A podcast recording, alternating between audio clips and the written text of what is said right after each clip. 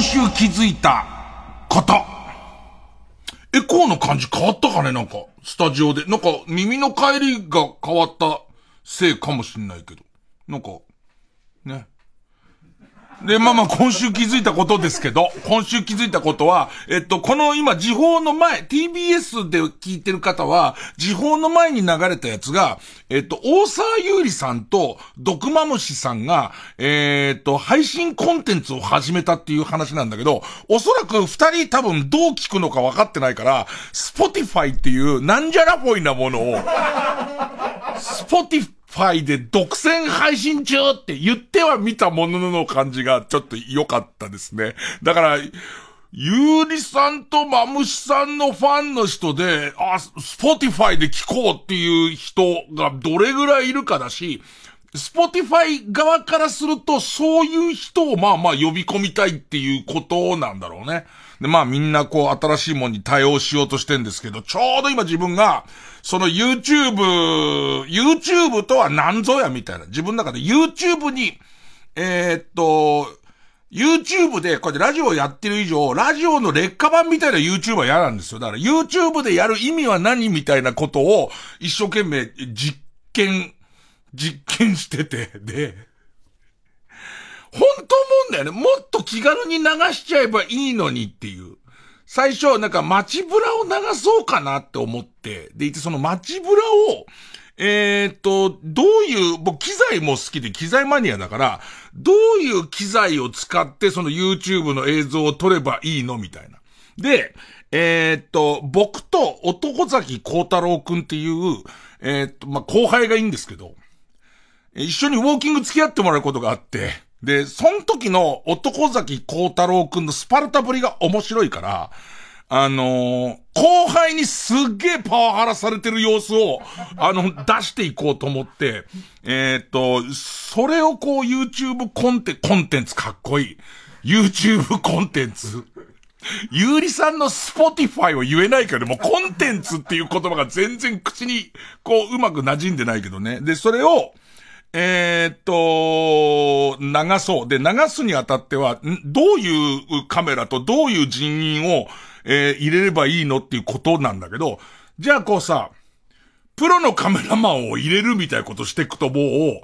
う、こんなほぼほぼ一戦にもならないことで、ね、まあ、後に奥にはなるんでしょうけども、ね、2、3週間経てば奥にはなると聞いてますけれども、えー、人員もなかなか使えないし、えちゃんとした人頼んじゃうと思いつきで取れないじゃないですか。で、いろいろ考えた。ね。自分の今まで持ってる機材の中で使えそうなものとかいろいろ考えた結果、いろいろ試行錯誤した結果、えっとね、360度カメラ、ね。えっと、機種の名前としては、インスタ 360RS っていう、もうちっちゃいカメラ GoPro、GoPro ってみんな言うじゃないですか。あの GoPro、GoPro と同じぐらいの大きさであれ、どれぐらいの大きさ？ね、今俺頭の例えで浮かんだのが、ちょうど顔石鹸ぐらいの大きさなんだけど、あんま固形の石鹸をみんな使ってないもんね、みんなね。あのー、まあまあ、えっ、ー、と、石鹸、石鹸より一回り小さいんだよな。その石鹸をなんとか浮かべてもらっても、石鹸の、かなり使った石鹸の、なんかいつの間にか血毛が埋め込まれちゃってる。このあるあるもわかんないでしょ、Z 世代。石鹸、固形石鹸ずっと使ってるといつの間にか陰毛が中に埋め込まれた。どうしてついたかわかんないんだけど、その陰毛が入っちゃって、で、その陰毛を取りたくてもう一回り小さく、その陰毛を取るためには、あ、すごいんだよ。あのね。目には目を見たいもんで、固形石鹸に陰毛が埋め込まれちゃったのを取る方法は、血毛で擦るってやる。ケツの間でガーって擦ると、うん、どういう魔法か知らないよ。それ俺、昔おじいちゃんに聞いたから、こうすりゃいいんだよ、つって。で、で、ガーってやると、まあ、石鹸一回り小さくなって血毛も取れるんだけど、えっ、ー、と、それぐらいの大きさのカメラで360度撮れるっていう、もう回しとくと、えっ、ー、と、4K、実際には 5.7K っていう、まあ、4K よりさらに、えっ、ー、と、解像度のいいやつで、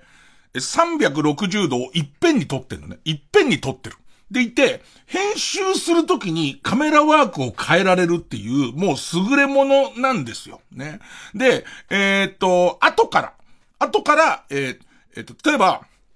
プロのカメラマンが普通のカメラだったら、自分が歩いてるところを完全に孝太郎くんと僕のツーショットをずっと撮っててくれるし、喋ってる人に向けてくれるけど、これは雇えないから、この360度カメラで撮っておいて、えっと、後で、えっと、僕らのツーショットには、優れもんでしょだけど。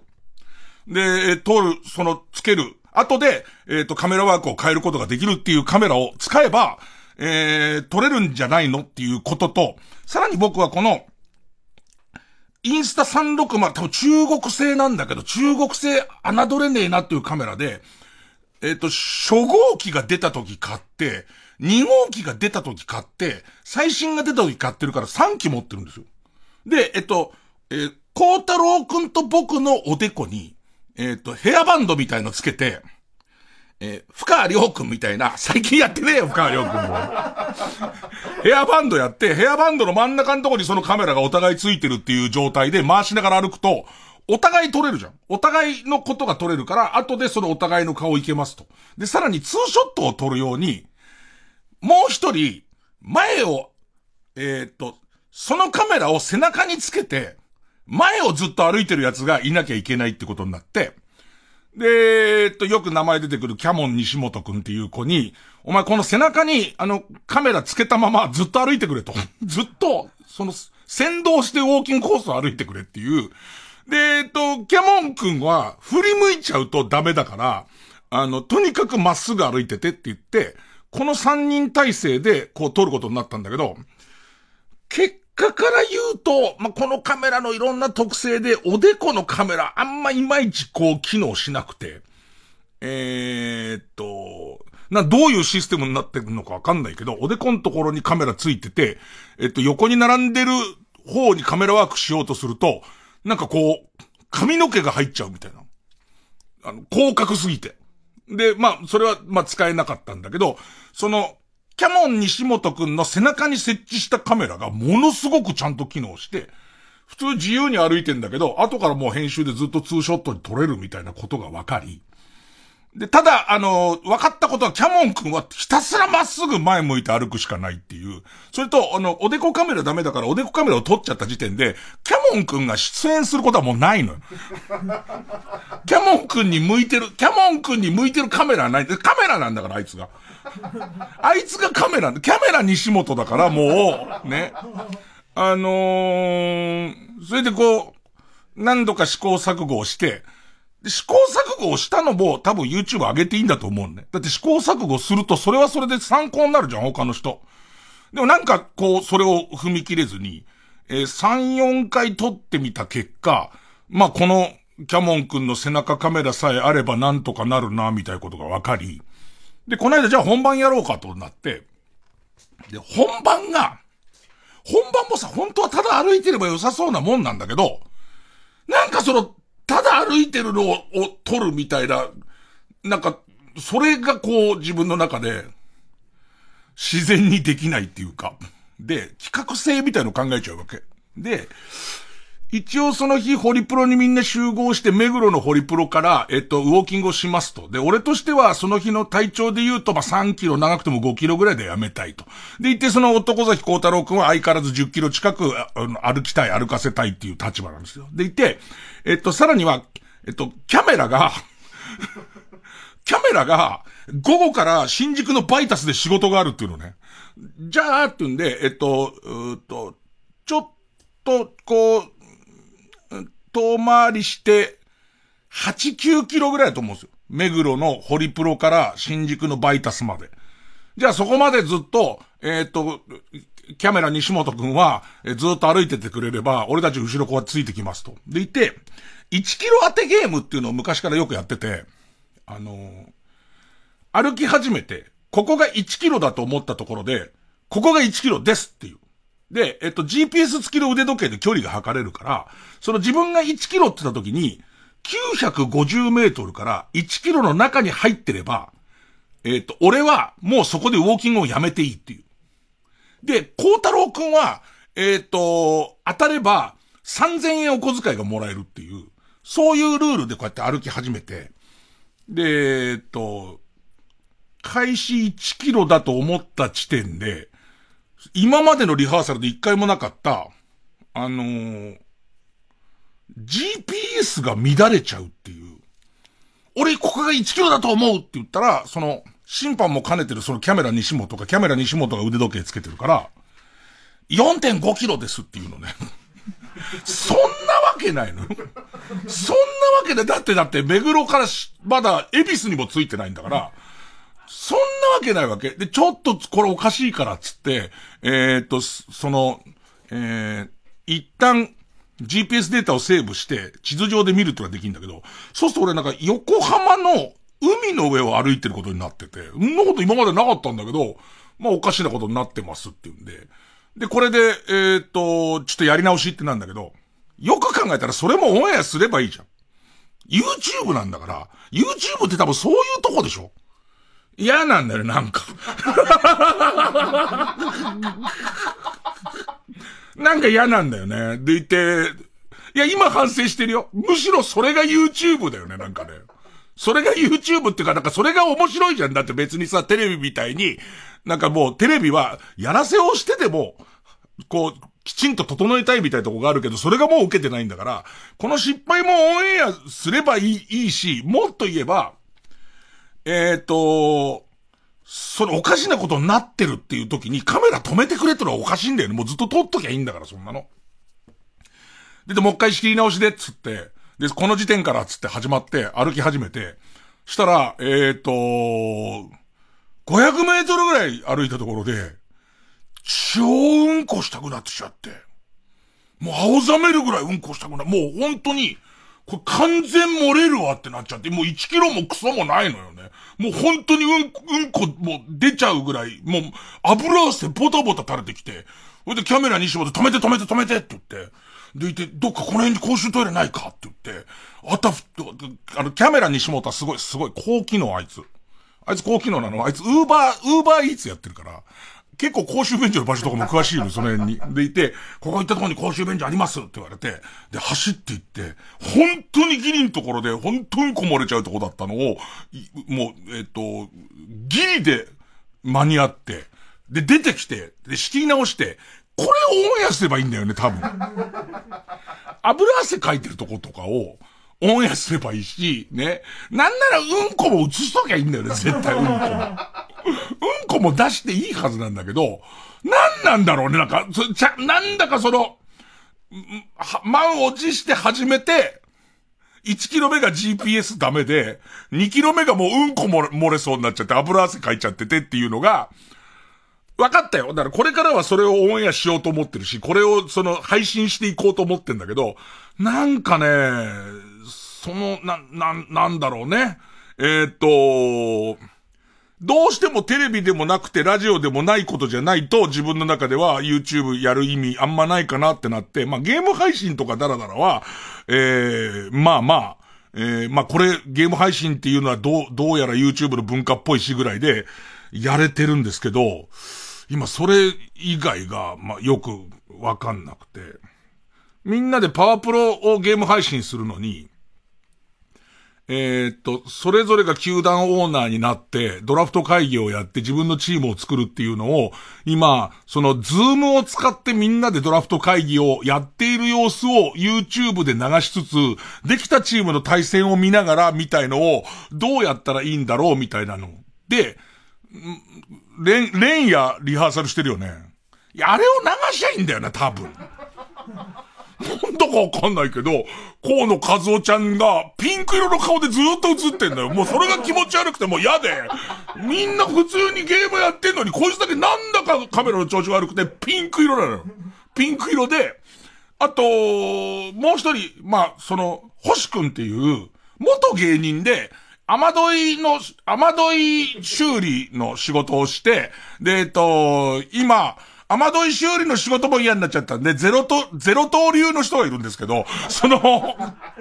ゼロ刀流の星くんの家が、そもそも薄暗くて、霊みたいに映ってず、ずーっとぼんやり映ってんのね、なんか。その感じとかがなんか嫌で、ね、じゃなくてみんなせーので、俺からしてみたら、それぞれ担当するチームの帽子をかぶり、かぶりたいぐらいの意識があったりするんだけど、なんかこう、それ、あれなんだろうな。あの感じをずっと映してて、いい、いいはずなんだけど、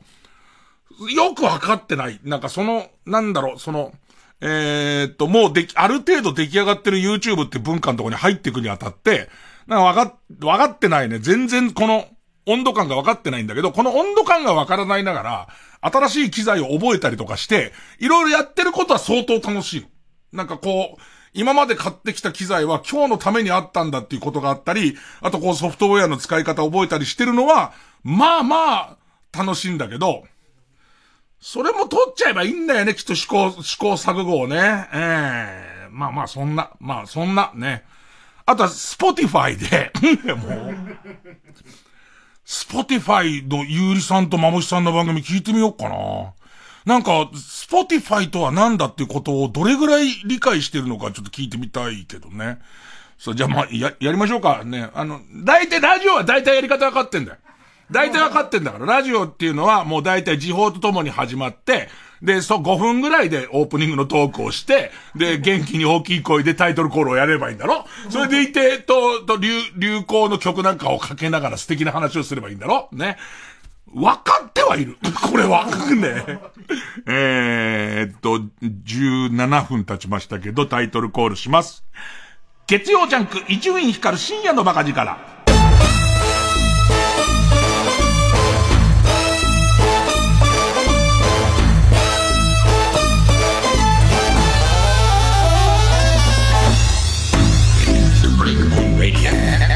まあでもねうんこしたくて油汗かいてね本当にこうリアルにだよ。リアルにこれこう大股開いたら出ちゃうっていう感じの歩き方してるやつね。もうみんなすごいみたいでしょ。びっくりするぐらい見せたくない。いろんなことやってんのよ。なんか、そのインスタ360っていう、なんかね、その360度撮れるカメラって魔法のようで、僕はすごい、それが、5万円とか一応その、えー、家庭で買える値段で出てることがもうすごく嬉しいし、未来来たっていう感じなんだけど、実際使ってみるとね、そこまで、その、なんていうの、画質が、4K の画質、まあ、4K よりちょっといい 5.7K っていう画質を360度全部の映像で分けてるから、全部、その、それを使って全部を撮ってるから、じゃあ自分の目の前の90度ぐらいの普通の画面にした時には、割と画面、画像もそこまで綺麗じゃないし、みたいなことが、こう、まあ、ウィークポイントだったりとか、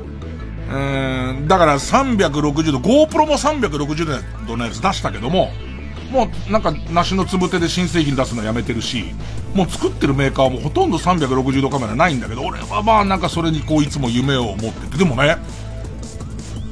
GoPro の360度のやつは一回出したけど、あんまりこう評判良くなくて、そのままなくなっちゃったんだけど、なくなっちゃったとか、今も売ってるけれども新機種は出ないような状態の中で、そのインスタ360っていう会社は、その中国の会社頑張ってて、結構すごいのが、まあ、適当にさ、その、キャメラ西本の背中に、えっ、と、竿みたいの立てて、その竿の先についてんのね。ついてて、で、で普通にみんなでこうやって歩いて、右曲がったり左曲がったりとかしてるから、えっ、と、もう点でバラバラな方向を、えー、いつも向いてるはずなんだけど、後でソフトで、俺の顔をターゲットに定めて、この30分の映像を全部俺を狙ったようにやってくれって言うと、オートでやってくれるの。って言って、オートでやった後の微調みたいことは、ここの曲がった時にちょっと外れてるみたいなやつとかは、その微調整するんだけど、それがオートでできたりとかする、結構夢のあるカメラだったりするんだけど、なんか、その、背中につけるような竿とかも出てんだ。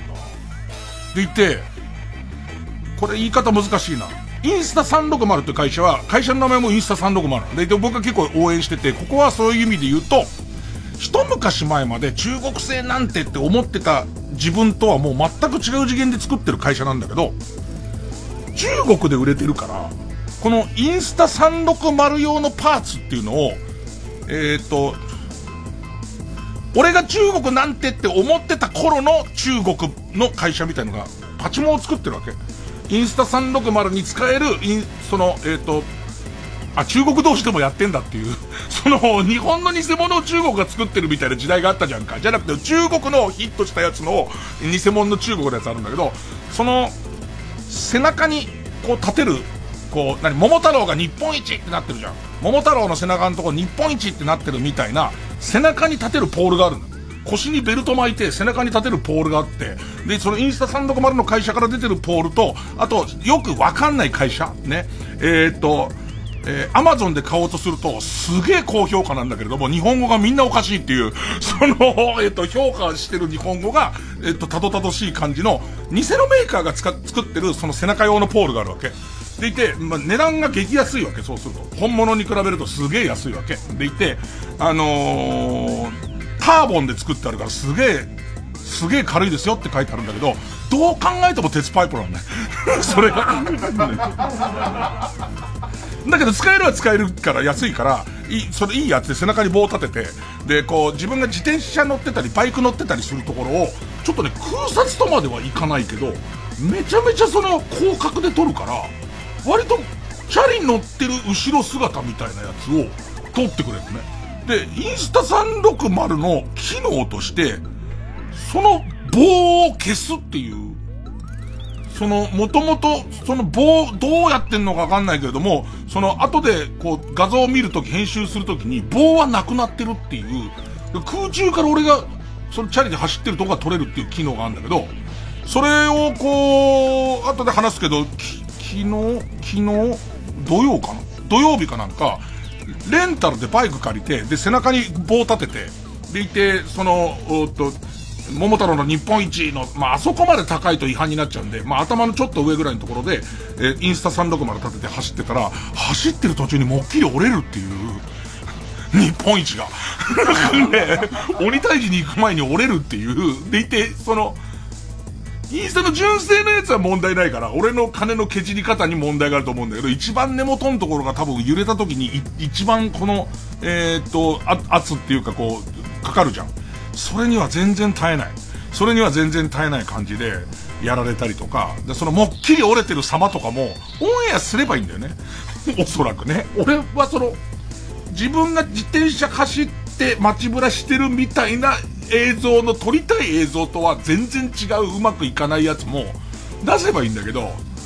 まあまあ追って考えていこうかなみたいなね。えー、曲。えー、愛子。願う夜。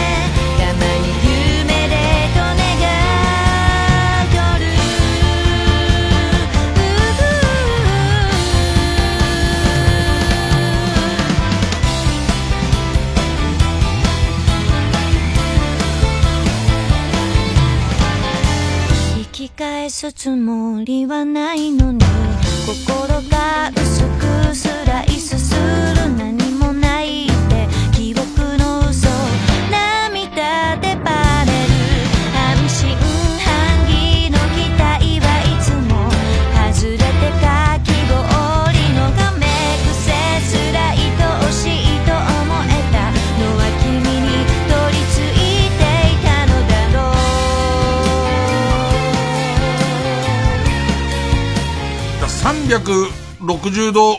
カメラも、国内だとどこ出し、リコーが出してるかな？多分リコーが出してて、リコーが一応最近新製品も出したかな？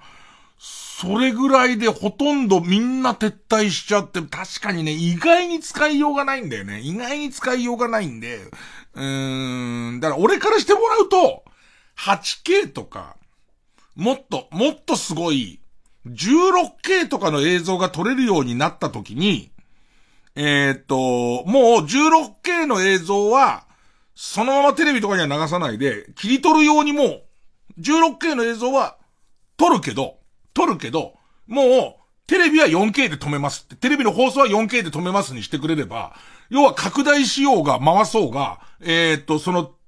テレビクオリティの映像のままになるじゃないですか。そういう世界が来てくれると、まあ、自分のこう希望、俺何がしたいのかわかんないんだけど、それで、ね、何屋さんなのか自分ではわかんないんだけども、そんな、そんな感じで、ね。で、まあまあ、えー、っと、YouTube もしばらく飽きるまではやってみようかな、と思ってます。今日終わったらちょっとやってみようかな、終わったら。なんか今日もなんかいろんな機材試してて、ああ、なんかこの機材を使うとちょっと撮りやすいみたいなことが分かったりとか、ただなあ途中でうん、うんこ出ちゃったりとか。何なんだよ、それ。取るとうんこ出ちゃう病気だよ、それ。まあまあ、いろいろ考えてます。ジャンク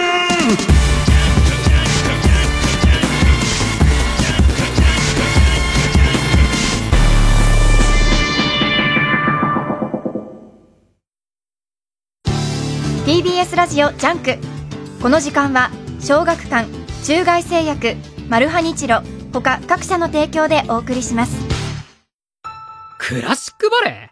男なのに？タイツ履いちゃって何やってんだろって思ってた。でも俺本気でバレエ上手くなりたいんだ。アニメ化も話題の王道ドラマチックバレエロマンダンスダンスダンスール。コミックス発売中。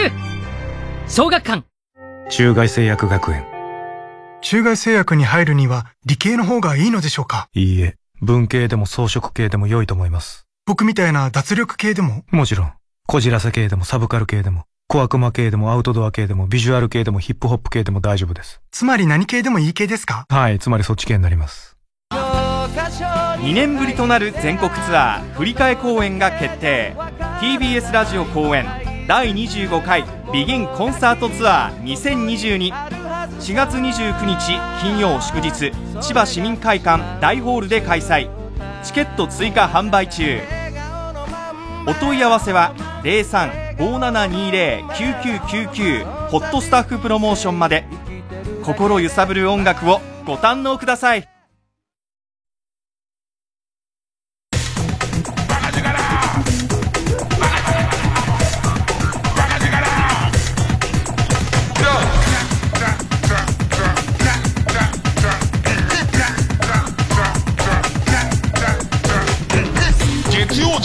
一丁院光る深夜のバカ力結果360度カメラって、何、何を撮るに適してるのかもよくわかんなくて、前に出た新製品の360度カメラが、それもそのメーカーも撤退しちゃったんだけど、それは360度カメラの上に360度マイクがついてるの。でいて、その、後で処理すると、動きに合わせて音の定位も変わるみたいなことを一生懸命やってて、で、まあ思い通りにはいかなかったから撤退しちゃったと思うんだけど、そのデモ映像には、一番真ん中の焚き火の真ん中に棒が立ってて、その棒に縛り付けられてる僕の目線で、周りで踊ってる人が見えるっていう、謎の映像が、ねえ、こういうのが撮れますよ、つって。ねえ、なんか書いてありましたけどね。だからまあ、エンジン組んでて、そのエンジンの全員の顔が撮れてるから、後でカメラ回せば、みたいなことなんでしょうけど、あんまりエンジンを取らなきゃならないことがない。ないですからね。その辺がまあまあ、ね。さあ、そんなさなか、久々にまたバイク借りまして、で、新しいレンタルバイク屋さんを見っけて、そこは、前借りてたところは、え自分が借りたかったレブル1100っていうのと、えそれからアフリカツインというか、ホンダの、えっ、と、バイクだったから、ホンダの直営のそのバイクレンタルのとこ行ってたんですけど、えっと、新しいところが家の近くで見っかったんで、その新しいとこいろんなメーカーのやつをやってて、で、ただ、こう、ゴールデンウィークも近づいてきたと、バイクシーズン、急に気候が良くなってきて、バイクシーズンが近づいてきたから、割とこう今出払っててないんですよ、みたいのもあるんですけど、で、えっと、借りようと思ったのが、ハーレーの ハーレーのすげえやつ借りようと思って、千何百 cc のやつ借りようと思ったら、それ出払ってるんですよって言われて、じゃあスーパーカブっつって、スーパーカブを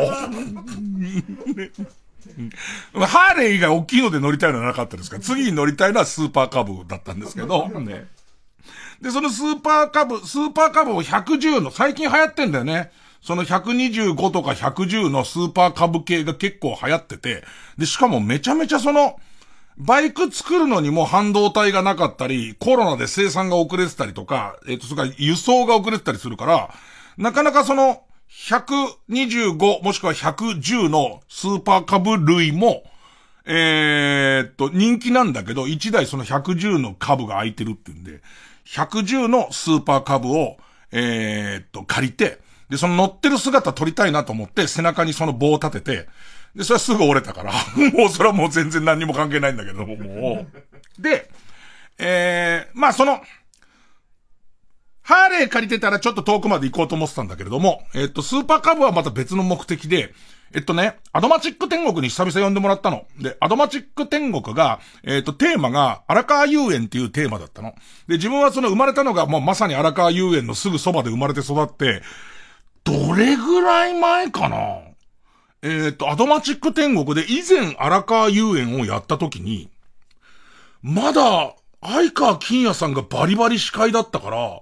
それぐらいの時期ですよ。荒川遊園をやった時も呼んでもらって、で、今回、荒川遊園、遊園地自体がリニューアルするっていうんで、で、またその盛り上げるからっつって、そのアドマチック天国荒川遊園の会に、えっ、ー、と、伊集院さん地元ですからいろいろお詳しいでしょうから、つって呼んでもらって、で、うちのマネージャーの栗原も二つ返事で、わかりましたっつってんだけど、ほら、地元寄りつかないじゃん。全然寄りつかないから、最近の荒川遊園がどうなってんのかがもう全然わかんなくて。で、とりあえず予習じゃないけど、雰囲気を一応掴んでこようと思って、何がどうランクインしてるかわかんないけれども、ちょっと荒川遊園周りがどう変わってるかを、その、えっ、ー、と、株でとぼとぼ、こう、行ってこようかな、つって、ね。そしたらね、こう、やっぱりその空気感とか、ね、その昔通った路地とか、車じゃないからカブだから全然入ってくるじゃないですか。ね。こう行くと、普通に荒川園何やったかなって家でさ、その、えー、池袋で思い出してるんじゃなくて、その荒川遊園が近づいてくると、こういっぱい記憶の扉が開くのよね。もうね、アドマチック地獄。いいこと一つも思い出さない。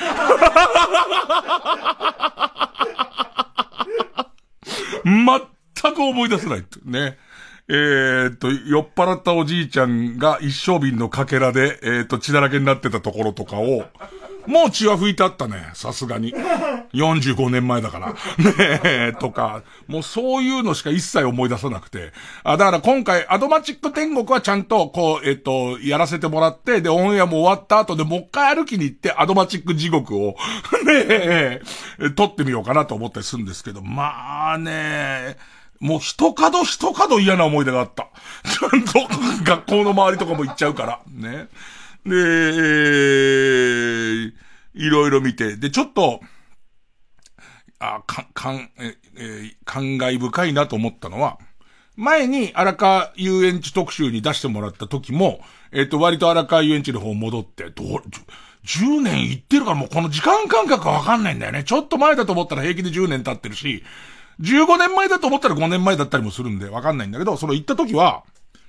なんか自分の同級生だった。自分の同級生が、意外に、こう、み、みんなで、えっ、と、家の悪口ばっか言って思春期なんてもう、今時のさ、子たちはさ、割と親と仲いい男の子も、父親、母親と仲いい男の子ばっかりだって聞くけどさ、もうとにかく、あの、うまくいかないんだよ、もう思春期あたり、中学校ぐらいの時なんて、もううちの家は最悪だ、お前の家はまだマシだって言ってるようなところでさ。でいて、自分の家は何屋だけど、絶対俺継がねえって言ってた連中が、偉いもんで、その、前の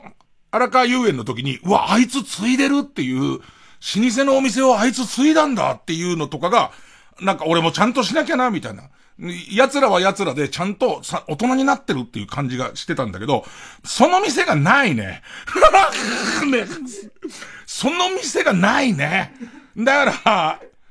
でかくなってよそ行ったんじゃない？おそらく。ね、もう今はだからデパートに入ったりとかしてんだと思うんだけど、ね、ないね。それがもう何箇所か見たと、あれ？っていう前のあの街の時に、立派だなって思ったんだけどっていう、そこのところがさら地になってたりするから、立てんのかな？もう一回、もう一回立てんの、手狭になってもう一回立てんのかもしんないんだけど、その感じとか、えー、っと、まあ、見ちゃって。で、あのー前、昔行ってたおでん屋なんか行ったりとかして、ああ、ここのおでん屋さんも代替わりしてんなと思ったりとか、代替わりしてるところとたこ焼き屋ちょっと顔出してみたら、たこ焼き屋に、俺が中学生の時に結構猛烈なババアだった人が、お店なんだけど、猛烈なババアのままやってんのね。あれどうなんだろう？あれ、あれか、クローンか、クローンか？ね。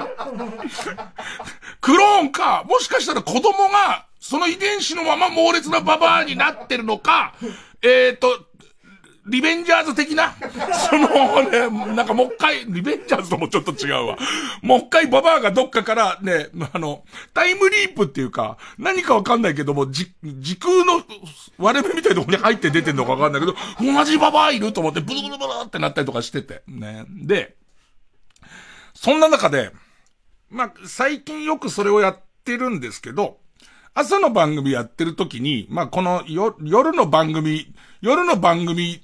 でもまあ根底流れてもそんな変わんないんだけど、その、朝の番組やってる時にゲストの人とか、それからいろいろ出てくれた人とかにね、えっ、と、こういうお店やってんですよなんて言われたりとか、こういうこう公演やってんです、テレビ番組出てるんですよっていう時に、あの、じゃあ行きます時間あったら行きますよとか行きますって言って、言うと、まあ、その言葉の微妙な使い分けはしてるんだけれども、時間あったらって言ってる時は時間がないから行かないこともあるし、で、まあまあ行きますよって言ったところに行く。とか、あの、えっ、ー、と、絶対見たいです。えー、見ます。とかそういう約束をなるべくできる限り、全部じゃないよ。で、これは俺の中のこだわりだから、あれ言ってねえじゃねえかって言われても困るんだけど、なるべくそこで行きますって言ったところには行こうみたいなのがありまして。で、その約束を果たしてないところの一つが、安藤玉江さんっていうあの、女優さん。一番有名なところではあの、阿佐ヶ谷姉妹のドラマ版をやった、まあ、あの、お嬢ちゃんがいいんですけど、あの人が荒川区の、俺の、その、うと、生まれ育った、まあ、荒川遊園。昔は西大区7丁目っていう都電の、えっ、ー、と、電停だったんですけど、停留所だったんですけど、僕はその隣のお台っていうところで生まれて、で、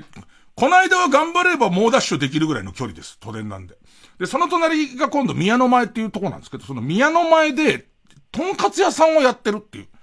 で、えっ、ー、と、多分孤独のグルメかなんかに出たのか、なんかテレビ番組でも有名になるような、その、とんかつ屋さんをやってて、で、そのとんかつ屋さんのお嬢さんで、で、それは自分もこう、カミングアウトも何も少しでもとんかつ屋さんのお客さんが増えるように、まあいろんなところで言ってんですけど、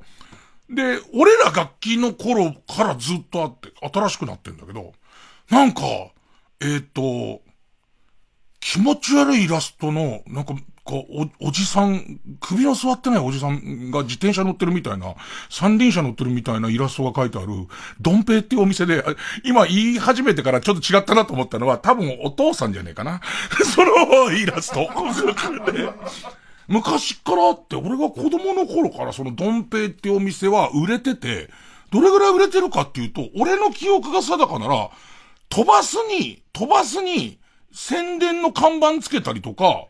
えっ、ー、と、荒川線の中に宣伝のポスター貼ってるぐらい有名なドンペイっていうお店があって、で、その、ドンペイ、じゃあ今度行きますよって言ったのに行ってなかったから、じゃあドンペイ行こうかな。ちゃんとあの、約束果たそうと思って、行って。で、えっと、あ、ここなんだつって。しかも俺が生まれた、えっ、と、女子医大っていう女子医大第二病院って病院で僕は生まれたんですけれども、で、結局取り違えられたんですけども、犬のこと。で、だから俺犬なんだけど、で、その、えっ、と、あのー、その病院は今ないんですけど、そのまあ、な、並び、並びって並びの通りにその、あ、ドンペイがあった。ここなんだ。俺その看板は見たことあったけども、あ、ドンペイってここなんだ。何度も前通ってるじゃんっていう感じるところで。で、そのドンペイに行って、カウンター座って、あのー、それこそ孤独の 孤独、孤独のグルメ、一人で行ってるから、一人で行ってるから、孤独のグルメ的には、こういう店構えに外れがあったことはない、みたいなね。ね。すげえブツブツ言う人だけど、ただの。ね。まあ、それで入って。で、なんか、ちっちゃいとろろ飯と、で、その名物のとんかつと、とんか、デミグラスソースのかかったとんかつと、ちょっと小鉢がついてるような、こう、定食を頼んで。で、それが、その定食が1000円なんだけど、どこから言っとけばいいかな？ここのとんかつがすごい変わってて。肉を、割と油があるめの肉、とんかつとさ、ヒレカツも、ま、まずくはないけど、やっぱり油なきゃ嫌じゃん。その割と油のある系の肉を、一旦多分煮てると思う。茹でてるっていうか、トロトロになるまで、一旦煮るんだよね。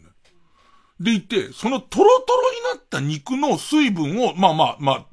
えっ、ー、と、拭い、拭いてっていうか切って、ザルで切って、そこの周りにとんかつの、えっ、ー、と、衣をつけて、でいてそれをカラッと揚げたの。で、外がカラッとしてんだけど、中はいわゆるホロホロの肉が入ってる。で、それに特製のデミグラスソースがかかってるっていう、とんかつなの。で、これが、まあ、めちゃめちゃうまいんだ。で、すごいうまくて、それととろろ飯食べて、で、これで1000円で1000円。味噌汁もついて、小鉢もついて、で、1000円なわけ。で、食べてる途中で思い出したことがある。ここ行く前に一回おでん屋寄ってんだ。で、おでん屋行っておでん屋何も食べてないんだ。なぜかっていうと、頼もうと思ったところで、おでん屋さんにまあ、カレーボールっていう、俺はどこにでもあるもんだと思ってたら、どうやら東京の北西部にしかない、カレーボールっていう、すごいうまいんだけど、まあまあ、えっ、ー、と、練り物のお団子になってんだけど、味がほんのりカレーのついてるやつがそこにはあったから、神さんにカレーボール買ってきてって言っても、ないわけよ、うちのそばには。だから久々行ってみたらカレーボールがそこのおおでん屋さんも、おでんの種屋さんの前のところで、そのスポットちゃ、ちゃんとその場でももう似たようなおでんが食べられるようなところで、で、そこでカレーボールを頼もうと思った時に、俺食べなかった理由があるの。食べなかった理由は、俺現金を持ってなかったの。あの、スマホしか持ってなかった。あの、お財布は持ってきたんだよ。中に一銭も現金が入ってなかったから、えっ、ー、と、その、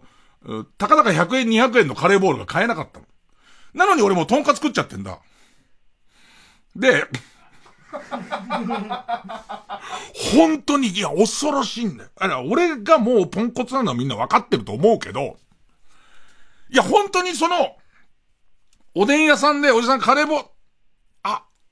そっかそっか、ましておでん屋のその店頭で似てるようなところでさ、えっと、電子マネーも使えない使えなさそうじゃん。だから、あ、ごめんなさい、ま、ちょっと出直してくれ、ごめんなさいつって戻った時には、俺財布の中に一銭も入ってない、電子マネーしかないっていうのは分かってたはずなのよ。その後一回コンビニでジュースを買った時に、電子マネーで買ってんだけど、買い物をしてるじゃん。このことで、俺は金を持ってない人だっていう意識が飛んでるんだと思うの。で、しかも、律儀にその約束を果たす俺にもちょっと酔ってるわけ。ね。ね、ましてお綺麗な女優さんですよ。これが縁で誠実な方抱いてっていう話にだってなるでしょう。なりかねないでしょう。ね、なりか、なり、まあまあでいて、そんないろんな浮かれが全部入った結果、俺お金ないまま入っちゃってるの、全く。それで、見たら、レジんとこに、 PayPay のマークがついてるの。ね。で、 PayPay のマークがついてて、あの方、でもただもん、あの、お店の、で働いてる、その、注文取ったり、奥の人たちは、ご家族だと思うんだけど、えっと、注文取ったりしてるお姉さんが一人いるんだけど、そのお姉さんはご兄弟か、か古くか、まあ、ずっと馴染みの店員さんなのかわかんない。お綺麗な方のこの方も。でいて、なんかね、清潔感があって、チャキチャキ感がある、えー、ホリプロの足立、足立なんだっけ、えっ、ー、と、えっ、ー、と、ホリプロの足立梨花。足立梨花をまたちょっとこう、な、綺麗にした感じの。ね、じゃあ足立梨花にちょっと失礼な感じになっちゃうかな。でいて、でいて、方がこう切り盛りしてんだけど、それでなんとなく聞いたら、ペイペイは使えるんですかって聞いたら、はい、ペイペイだけ一応対応しましたみたいなこと言われて。俺、ペイペイを持ってないの。俺、スイカしか持ってない。スイカしか持ってないのよ。ほいで、どうして、だから7割食ってるからね、もうね。7割食ってるところで、いろいろ考えて、3日ぐらい前に、えっ、ー、と、今履いてるズボンを、えー、ジーンズを洗濯しようかどうか迷った時に、ポッケの中にくちゃくちゃの千円札があったっていう件を思い出して、それを結局洗濯しなかったのね。そのジーパンを。で、そのまま履いて、ね。そのまま履いたけど、あの千円どうしたで、ケツポケットの奥まで手入れたら、あんのよ。で、これ、大奇跡と思って、あんじゃんと思って、くっちゃくちゃの千円札横置いて、もう食えると思って、は、8割、もう、もうほぼほぼ残りなくなるぐらいのところまで行って、あ、このくちゃくちゃのままの1000円悪いなと思ったら、びっくりするんだけど、1000円、えー、4つ、3つぐらい畳んだ上にくちゃくちゃになってんだけど、広げたら、3分の2しかないのよ。破れてて。だから、もう、だって9割食っちゃってから、これじゃ足んない。だって、この、6割6分しかないんだ。こんなことある。本当に3日ったと思って、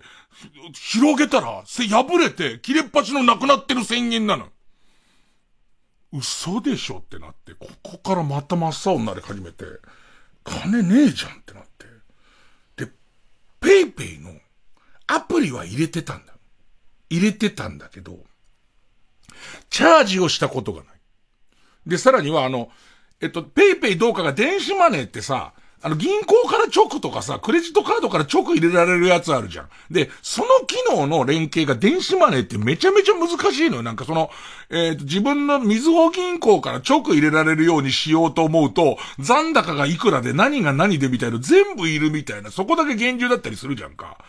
それの連動をしてないから今この場で座ってペイペイチャージできねえと思って。ね。そしたら、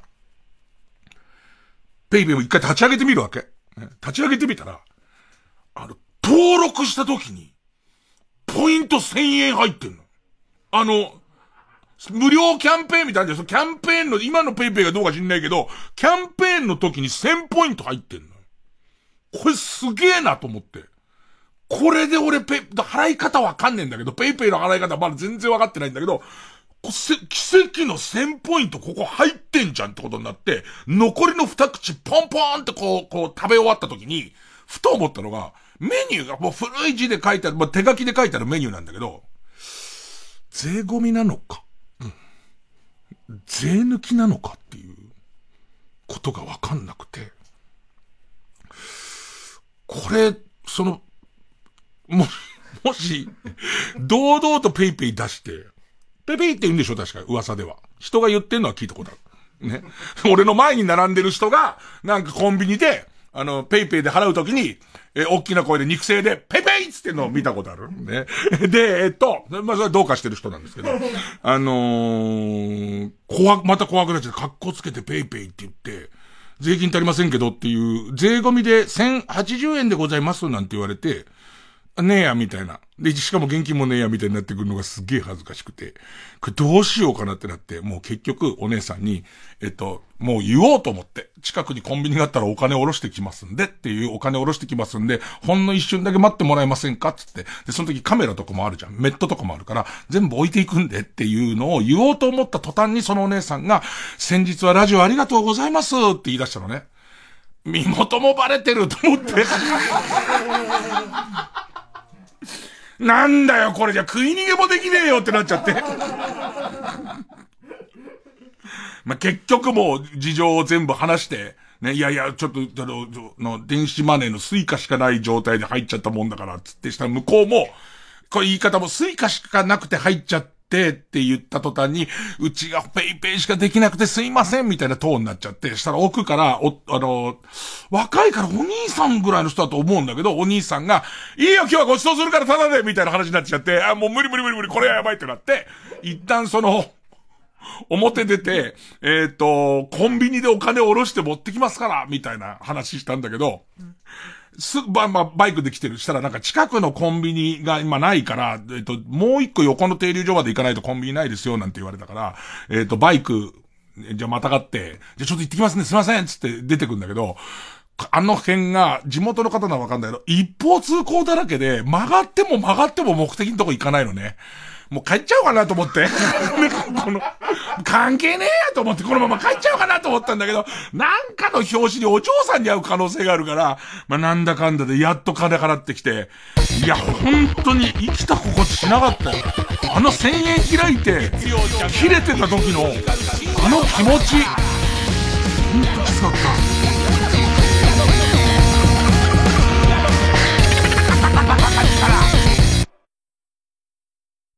謎多きフィッシュ一家に再び潜入したマルハニッチーロが目にしたものは多くのために愛される60歳のベビーだった。おぎゃーおぎゃー。次回「パイレーツマルハニッチーロ」フィッシュ一家ベビーハム60年の真実。フィッシュなのにハム？マルハニチロ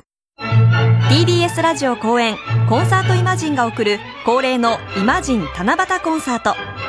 7月7日木曜日東京赤坂サントリーホールで開催。コウモリ序曲グラナダジェルソミーナ夜空のトランペットほか人気曲が盛りだくさん。オーケストラと実力派ソリストたちの熱演にご期待ください。チケットは各プレイガイドで販売中。詳しくはイマジンチケットセンター03-3235-3777 03-3235-3777または TBS ラジオのホームページイベント情報まで。一丁院光る深夜のバカ力。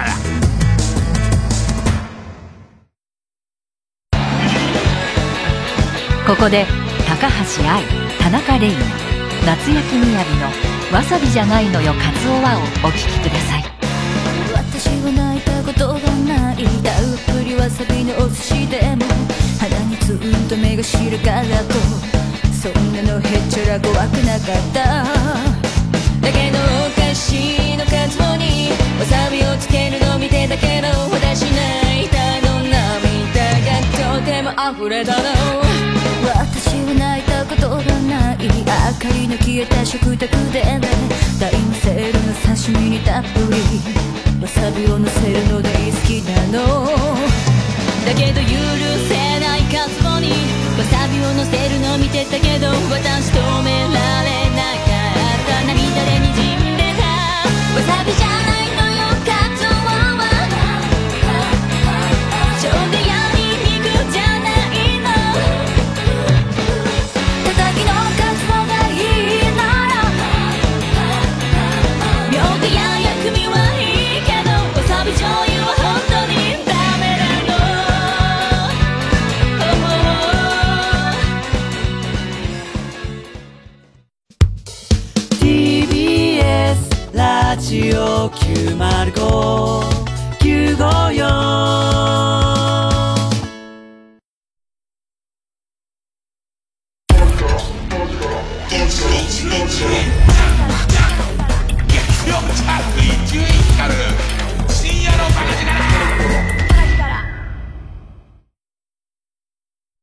めぐみです。笹本玲奈です。TBS ラジオ公演ミュージカルメリーポピンズ Supported by スカイ待望の再演。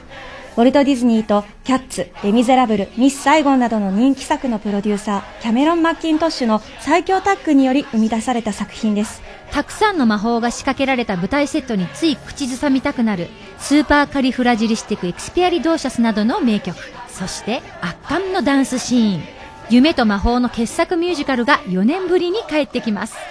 メリー・ポピンズ役を私笹本玲奈と浜田めぐみ、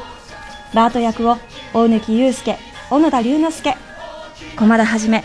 山地和弘、木村花代、知念里奈、島田加穂、鈴木ほのか、他多彩なキャストでお送りします。5月8日まで渋谷東急シアターオーブにて絶賛上演中。詳しくはミュージカル「メリー・ポピンズ」で検索ください。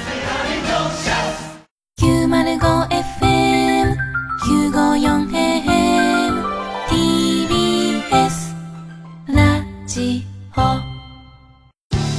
TBS ラジオジャンク。この時間は小学館中外製薬マルハニチロ他各社の提供でお送りしました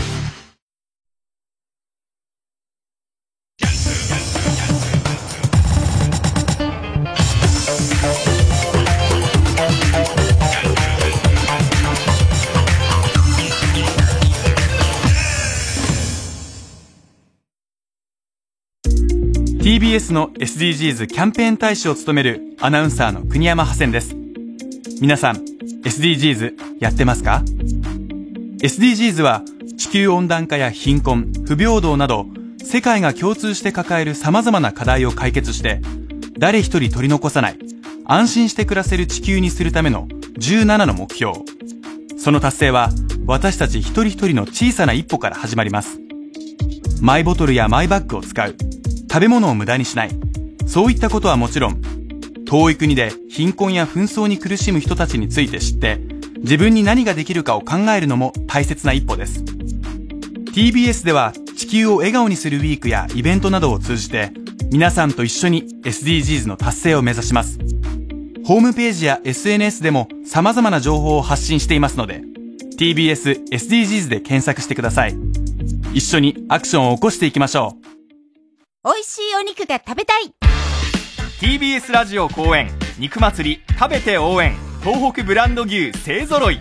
前沢牛仙台牛福島牛の肉料理が堪能できる肉祭りがやってきます。4月30日土曜日から5月4日水曜日の5日間。日比谷公園噴水広場で午前10時から。目の前で焼かれる自慢のお肉は熱々ジューシー。その他煮物からご飯まで。東北生まれの素材をふんだんに生かした料理も販売。詳しくは TBS ラジオのイベントページをチェック。東北ブランド肉祭りもりもり食べて復興応援。光る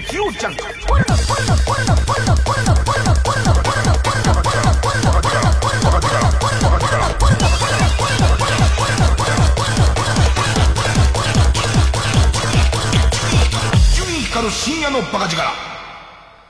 その、ビビった1000円の写真をさ、一応スマホで撮ったんだけどさ、750円ぐらいあるよね。750円分ぐらいあるんだけども、ちょうど1000円あったからと思って、フルで囲んじゃった後だから、これだとおそらく足んないんですよね、この750円札では。ねえ。あと、ね、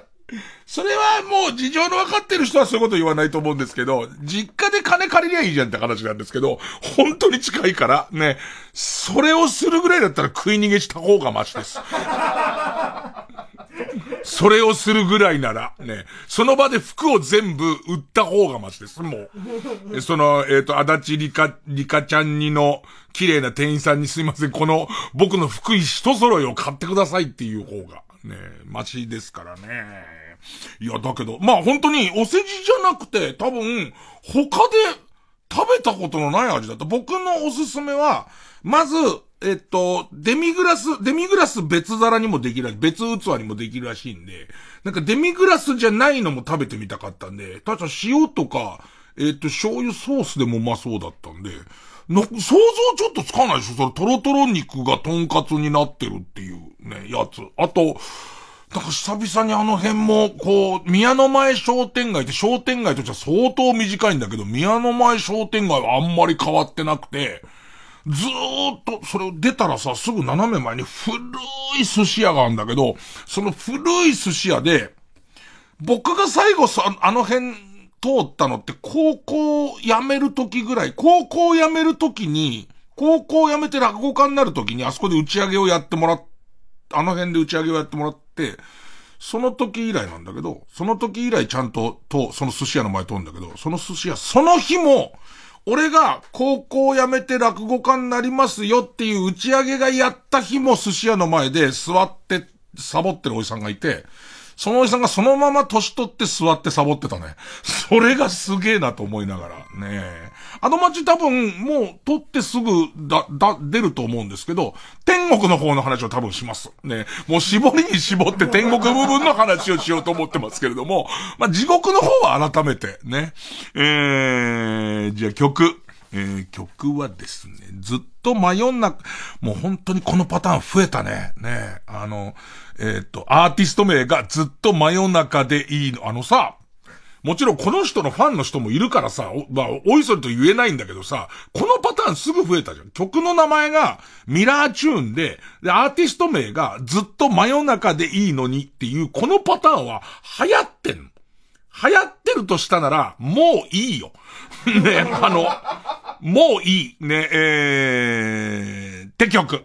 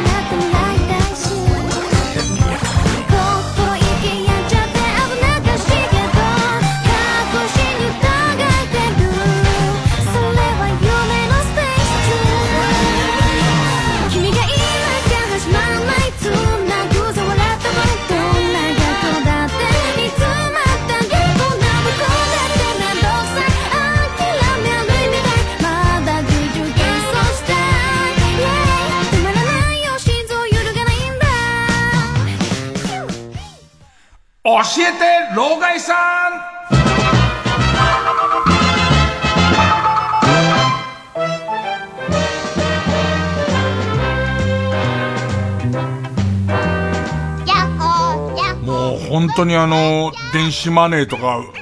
よくわかんないし、よくわかんないからこそ、何個も入れたくないんだよね、なんか。もうスイカでいいじゃんっていう、スイカだったらほぼほぼ使えんじゃないのっていうんで、スイカ任せにしてんだけど、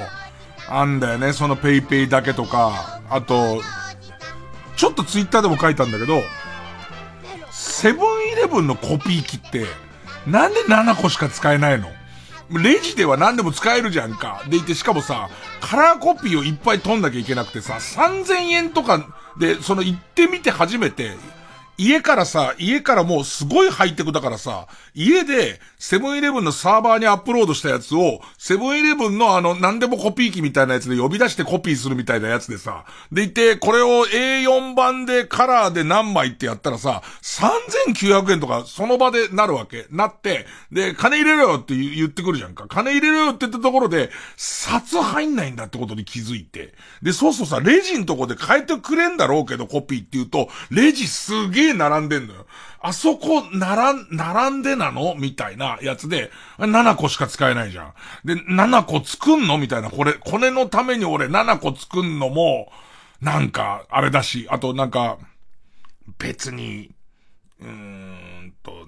なんかさ、やっぱり老害だからさ、こっちおじさんだからさ、コンビニ系の、セブンイレブンじゃなくてもコンビニ系のさ、あのー、至れり尽くせりのクーポン券の出方とかになんか、えっと、俺のがここに近づいたことを知って今俺にクーポン券くれてんのみたいなやつが、やっぱりね、老害さんはちょっと気持ち悪いんだよね、なんか。な、あの辺に耐えられないから、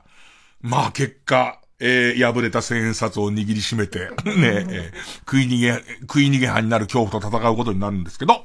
えー、まあ、ということで Z 世代にはわからないことをこの老害さんに聞いておくれよという、そういうコーナーです。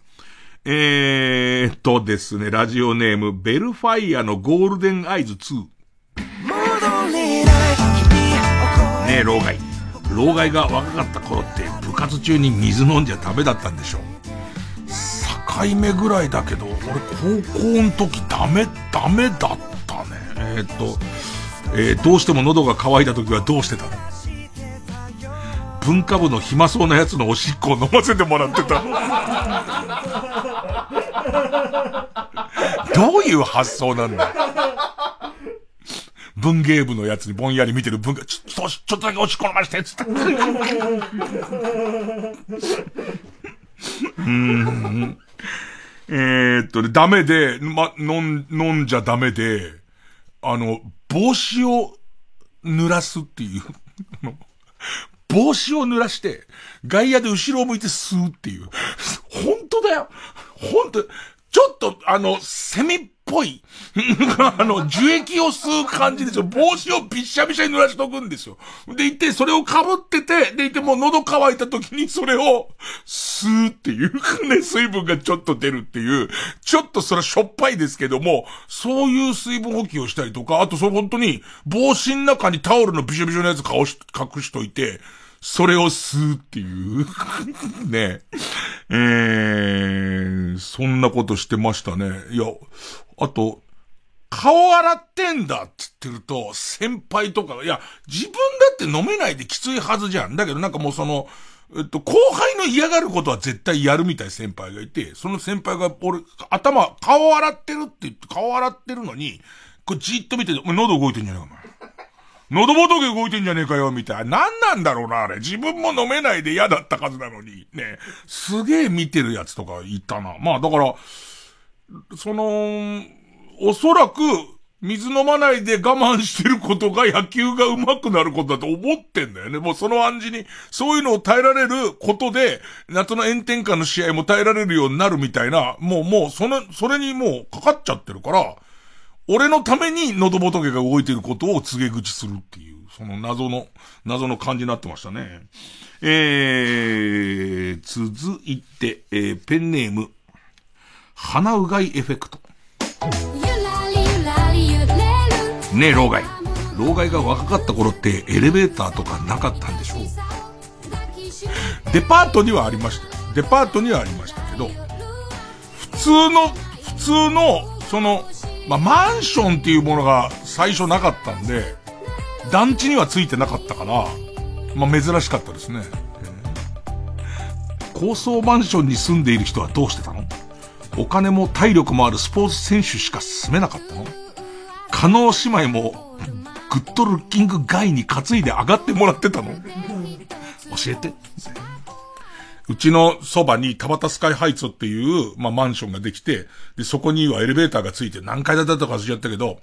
団地は4階建てなんだけど、別にエレベーターついてなくて、で、みんな、その、階段で上がってて、で、その田畑スカイハイツにエレベーターがついたっつって。みんな乗り行って、ね、なんか乗ろうぜなんつって、ね、でいて、こう乗って、もう一回降りてきてて怒られたりとか、あとやっぱり、えっ、と、朝の全校朝礼で、田端スカイハイツのエレベーターにいたずらに乗っている連中がいるっつって、ダメですよ、なんて。本当になんか、頭が悪いよね。なんか言ってて恥ずかしいもんね。なんかみんなでこう遊んでる途中で、関係にとかも一段落してた時に、エレベーター乗りかないつって。スカイハイツのなんつって。何回行っちゃう何回なんつって。6回なんつってね。で、普通の人の家だけどね、6回なんてね。別にそんなに高層じゃないしって言って。でいて、すぐ戻りたいんだけど、ちょっとこう、えっと、運試しで奥まで行ってみる間に閉めて降りたりとかして、それでいて、その間に遊んでるって警備員に捕まったりとかするやつするやつが俺たちの遊び。俺たちのプレステ5。俺たちに対するプレステ5に当たるやつがあの感じ、エレベーターアクションというゲームですよ。あの、向こう側で、その、警備の人に友達が捕まっちゃうっていう。ね。えーっと、それからですね、ペンネーム。帯に短し、たすきに流し、チンコ隠すにはちょうどいい。ねえ、老害。老害が若かった頃って、野球場の大きなスクリーンってなかったんでしょ？それこそマリンスタジアムとかすごいよね。ありと、外野のありとあらゆるところが、ま、ま昔、あれのことを、電光掲示板って言ったんだけど、今なんていうの？まあまあ、オーロラビジョン的な、ありとあらゆるところに、その CG が、えー、表示される感じの、写真が画像が表示される感じの、えー、大きなスクリーンなかったんでしょ選手が登場する時のかっこいい煽りムービーはどうやって流していたの？もう中学生みたいに超大きい段ボールにかっこいい選手の絵を描いて、それを大人数でパラパラ漫画みたいに高速で動かしてたの？っていう。電光掲示板できたのいつだったっけな？後楽園球場に電光、多分僕が物心ついた時はもう電光掲示板になったと思うんだけど、地方球場とかは、本当に、えっと、書いてあるボード、本当に、えっと、黒板みたいなボードに書いてあるやつをくるってしてパタってやるんだよね。あの、裏に、えっ、と、長島って書いてある。で、表は黒のやつで、黒にずっとなってて、本日のラインナップを発表します。つって、今だと、えっ、と、3番、サードベースマン、茂雄長島ですんげえ映像流れるじゃん。あの感じで、3番、サード、長島って言うと、中にいる人がそれを裏返すっていう。で、で、だから、裏返すときにちょっと人見えるんだよね。その奥で、多分、あんだけ遠くで離れて見えるっていうことは、1メートルぐらいの大きさのある長島っていう字が、あの、忍者屋敷の隠し部屋みたいなシステムになってて、あれをこうやってくるってやると長島になるんだよね。で、おそらく、その細かいシステムはわかんないけど、そのボード、代打が出るときにはその代打の人の名前を裏に貼って、また、3番、長島に変わりまして、代打ってやったときにまたそのパタってやるんだけど、その回してる人がもうチラチラ見えるっていう、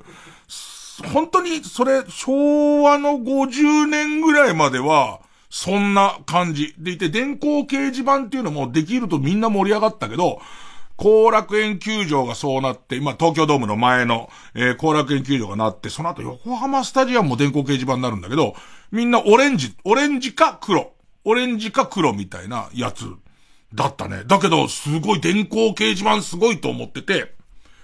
えっ、ー、と、それでも今みたいにあんなに細かい粒子じゃないから、電球だから、電球の数がすごい少ないから、えっ、ー、と、広島に、高橋義彦さんっていう選手がいて、他にピッチャーに高橋聡さんっていうのがいるから、高橋聡が出るときは、高橋里って出るのね。ピッチャー、高橋里。で、高橋義彦さんが出るときは、高橋って出て名前の頭を付けたいんだけど、義彦の義が、慶応の慶で、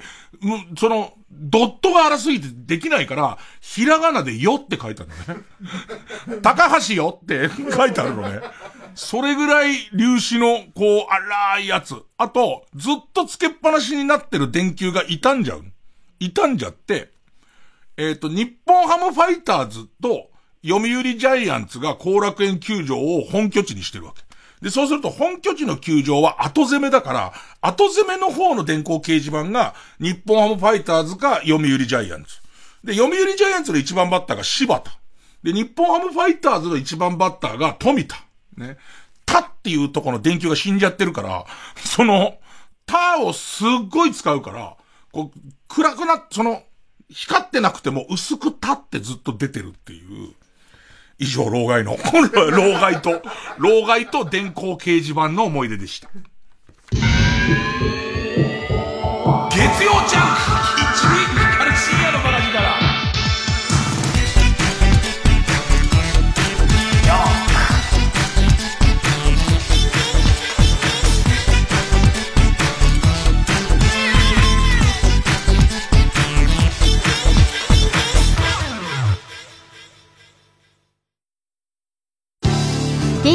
ジオジャンク。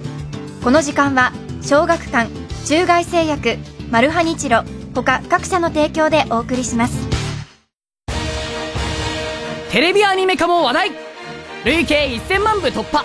サッカー漫画の最先端を走る青足が小中学生向けジュニア版として発売中。振り仮名付きだから子供でも読めるようになりました。読めばサッカーが上手くなるかも。小学館。2年ぶりとなる全国ツアー振り替え公演が決定。TBS ラジオ公演第25回ビギンコンサートツアー20224月29日金曜祝日千葉市民会館大ホールで開催。チケット追加販売中。お問い合わせは0357209999ホットスタッフプロモーションまで。心揺さぶる音楽をご堪能ください。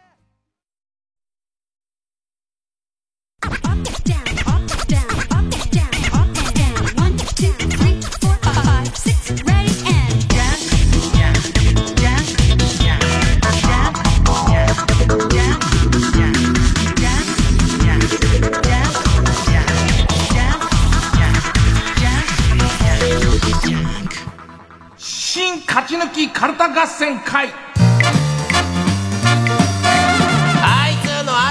んか野球場のスコアボード話でさ、やや、やや老害の河野和夫君と話盛り上がってたんだけど、地方球場札幌、札幌丸山球場とか結構後まで電、電化してなくて、なんかその、よく出る選手は、もう、例えば一軍にずっと定着してる選手とかは、もうレタリングできちんと、お、長島ってなってんだけど、多分、急に一軍上がってきた珍しい名前の人とかは、なんか全然事態が違くて、誰が書いたんだか毛筆みたいで急に、なんでこいつだけ毛筆なのみたいのもあった気がするし、さっき言ったように細かい進化もあるから、高橋義彦のよが書けな、よしが書けなかった時代から、よしは書けるようになったりとか、それから、なんかそのカラーはいつからかね。もう今やカラーどこじゃないもんね。めちゃめちゃ綺麗だもんね。まあまあ、い、今の人たちはもう生まれた時からあれなんだろうけど。だって今、フェンスとかもなってるでしょフェンスとか。あと、2階席の、その、壁とかがもう、その、えー、画面にディスプレイになってて、みたいな、そういう時代だもんね。昔本当に手書きで手回しだったよ。で、それはそれでちょっと楽しかったよ。なんかパタンって、パタンって変わる感じとか。えー、カルタいきます。えー、番組オリジナルカルタを作るコーナーです。新勝ち抜きカルタ合戦会です。えー、毎回2つのテーマのカルタが戦って、えー、生放送で番組を聞いている皆さんからのメール投票で勝敗を決めます。で、えー、対戦するのは前の週に勝ち抜いてきたカルタと現在たくさんテーマを同時に募集している予選ブロックの中で一番盛り上がっているチャレンジャーのカルタです。えー、勝つごとにあ、か、さと進んでいって負けると予選ブロックに戻ります。で、和行を勝ち抜いたらカルタは完成でゴールインです。同じ文字で3連敗するとテーマは消滅です。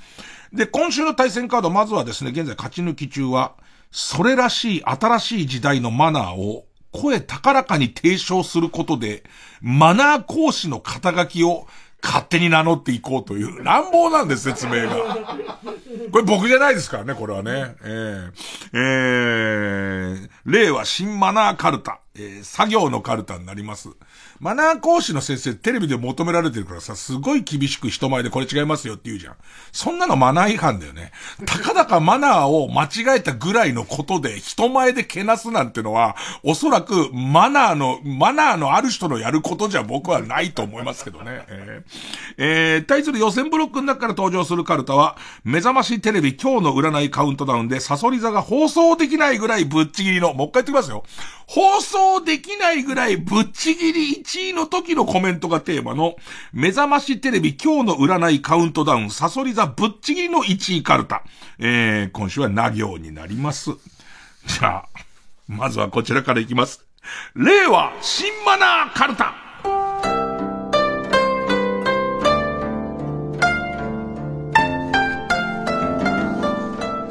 えー、作業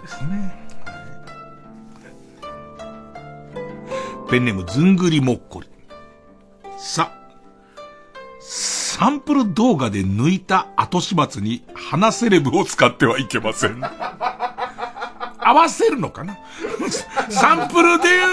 サンプル映像で早抜きしちゃった時にはチリ紙でっていう、再生紙じゃないとダメな感じなのかな？セレブみたいなやつ。そこはちゃんと合わせてくださいっていう。あの、花セレブを大量に使って後始末するぐらいだったら課金してくださいっていう、それはねっていう、向こうも鬼じゃないから、サンプル動画でばかり抜いてもいいんだけれども、余裕があるんだったらそれはもうマナー違反ですよっていう。割と筋が通ってると。僕はそ割と筋が通ってると思いますよ。ね。えー、ペンネームじゃがやまりこ。さ、さかなクンが大事に飼育していた淡水魚をしま、死なせてしまった時は、死なせてしまって謝罪するときは、ごめんなさいとは言わず、誠に申し訳ございませんでしたとちゃんと謝りましょう。まあそうですよね。ましてやほら、あの、新発見とかもする人ですから。ね、ごめんなさい、ごめんなさい。迷うな誠に申し訳ございませんでしたね。ここ迷うよね。ここ相当迷うよね。えー、ペンネーム、かばやき三代。かばやき三代。さ、サブカル女子からの、これ良くないには、変わってるね。と合図を打ってあげましょう。まあそうね。まあまあまあまあ、さらに、これどこで初めて見た？どこで買ったの？センスいいね。だよね。だ嘘つきたくないからな。センスいいねまで行くとね。俺みたいダサい人間にはもうちょっと、わかんない次元だわ。わかんねえな。なんかどれぐらいが一番気持ちいいのかな。うん。ペンネームアンダーの力持ち。さ、さすまたで泥棒を押さえつけた時に、警察を待っている間気まずいので、今日は、晴れましたね、などと、軽い世間話をしましょう。絶対しない。抑えちゃって、抑えちゃって。あの感じかな？なんかさ、たまにさ、俺、あのー、これをさ、言うと嫌だから G とか言うのもすげえかっこ悪いよね。ゴキブリ。ゴキブリがすごい怖いからさ、なんかもうゴキブリって名前聞くだけでも嫌だから、みたい人とかは、もう、ごめんなさい。ね、しょうがないっすね。えー、っと、ゴキブリをさ、もうとっさに何か被せちゃった時にさ、もう何もできないよね。二度と。もうそこはお前のものっていう、俺、それ、それ以上の何もできないから、さすまたで捉えちゃった時って、さすまたなんて今時何にも使えないだろうと思って、脅迫犯をガチって、その、壁までやっちゃった時の、その後どうすんだろうみんな。でいて、そいつこっち向きになって両手使えない状態になってるわけじゃん。で、ある程度の距離で一回も緩められないまま、ずーっと見てるじゃん。何すんだろうね。でもマナー的には、予報雨でしたけど、意外に、晴れましたね。とか言うの。えー、ペンネーム、ロボピッチャー。さ、刺身は必ずレジを通してから食べるのが望ましいだって。望ましいじゃねえ。レジ後でも、早えよ。まだレジ後でもすぐでも。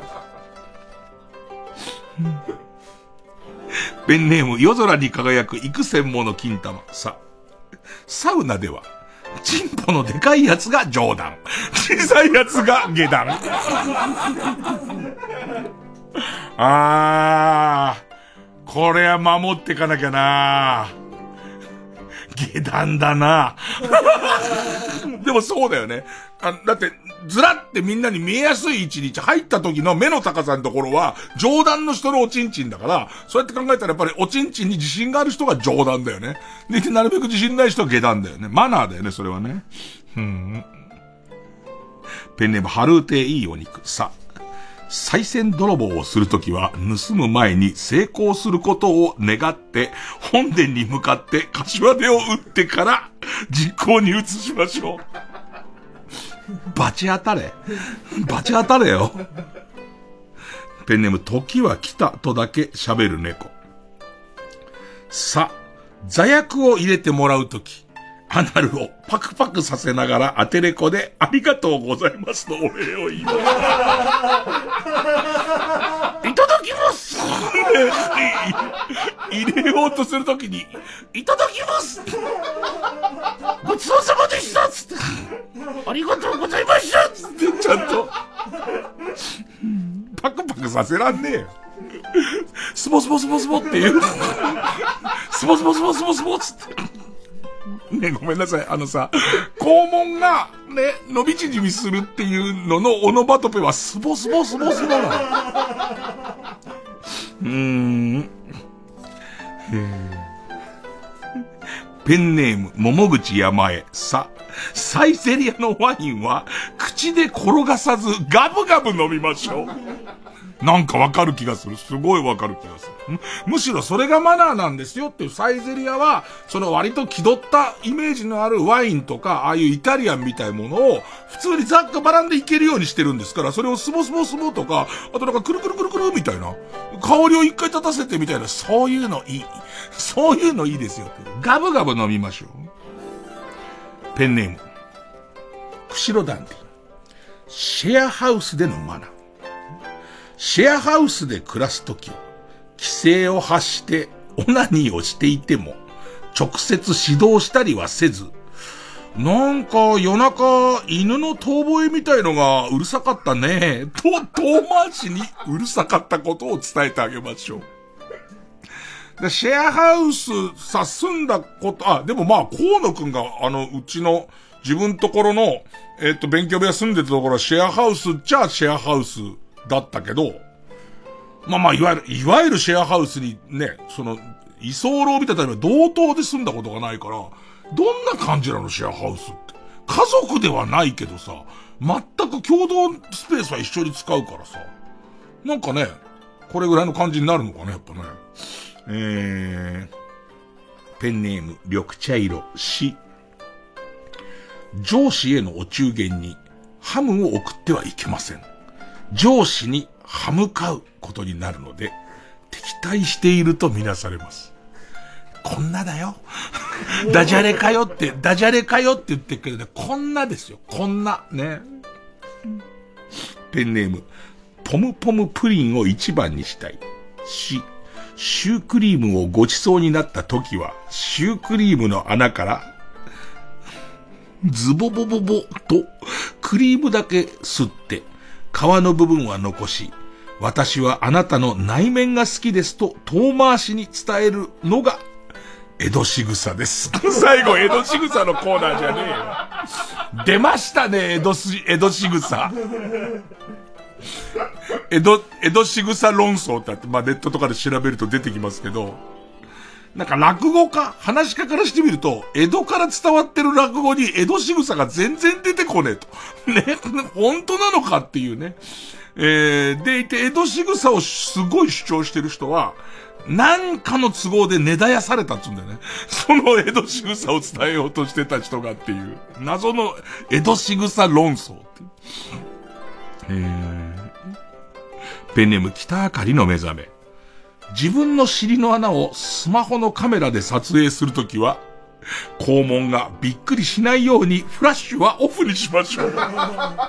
びっくりしちゃうよ。いつもほぼ日が当たんないところにさ、対して、こじ開けただけじゃなくて、フラッシュまで立ちゃったら、びっ、びっくり肛門がペンネームアンダーの力持ち、し、塩でどうぞと言われた際、何も言わずに醤油やタレをつけるのは失礼に当たるので、あ、あ、間違えた間違えちゃったってって言うようにしましょう。ちょっとわかんだよなで、それ塩、じゃ、天つゆつけてんだよなみたいなね。塩でどうぞって言われちゃっても、俺天つゆ、その、天ぷらの、を天つゆ浸して、それをご飯に乗っけて、その天つゆがご飯につくのも、俺は好きなんだよなつって。でも塩でドゥーズって出されちゃってるから、そっかー、つって。ねじゃあなんだよ、この天つゆ。ねえ、ねえ。うーん。ペンネームソフィーと双子の姉妹 C、C3PO のシーンを撮影しているときは C3PO の体に映り込まないように離れましょう。あれってちゃんと消してるのかな？なんかいそうだよね。今コンピューター解析とかすると C3PO の金の体に色々映ってそうだよね。えー、ペンネーム北明かりの目覚めす、す、寿司三昧にペットの犬を連れてきてしまった時は、入り口の人形の手にリードを結んでおきましょう。2匹ね。ねえ、寿司三昧2匹ね。シベリアンハスキーを2匹ね。すごい、西部劇のリンチみたいになっちゃうけど、ねもうその、2匹同時にシベリアンハスキーとゴールデンレトリバーが走り出しちゃって、寿司三昧のあの社長、寿司三昧のまま、ズルズルズルズル、ガラガラガラガラつって。うん。えー、ペンネームピストルチョコ、せ、世界の山ちゃんを食べた手でバスの停止ボタンを押さない。洗うまでバスに乗るなよ。ね。ペンネームじゃがやまりこ、そう。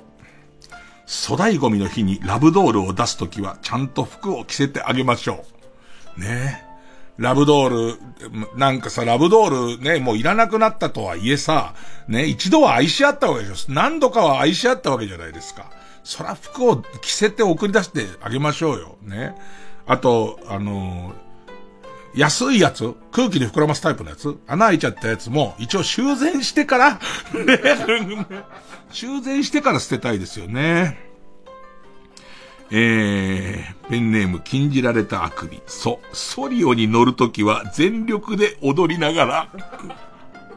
うちソリオだよ。うちソリオだよな、あれな。俺あんま車詳しくないけど、ワゴンがあるソリオだと思うよ。そっそっそりよっていうあれを乗るんだ。あれを踊ってから乗らなきゃダメなんだ。えー、ラストかな。えー、ペンネームマイペース。そう。ゾンビとして蘇った際、自分が這い出てきた墓穴は、誰かが落ちては危険なので、きちんと埋め直しましょう。ゾンビも、ゾンビもマナーとかあるんだ。死んでも、死んでもマナーとかあるんだ。えー、ということで、ねなんか、令和、令和の、こう、新マナー、ぽいのとか面白いね。なんか、上司にハム買うだから、ハムは買ってはいけませんとか、なんか言いそうだもんね。なんか、ね。えー、さあ、対するはこちらです。目覚ましテレビ今日の占いカウントダウンサソリ座ぶっちぎりの1位カルタ。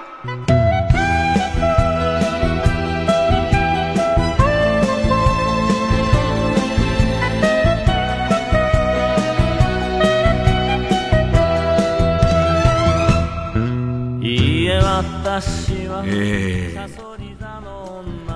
ペンネーム鈴木左文字な亡くなってしまって困っていたティファールの取っ手がおばあちゃんのぬか床から無事発見されるでしょう。ナスっぽかったのかな？で入れちゃったのかな？ぶっちぎりの1位だよ。ぶっちぎりの1位。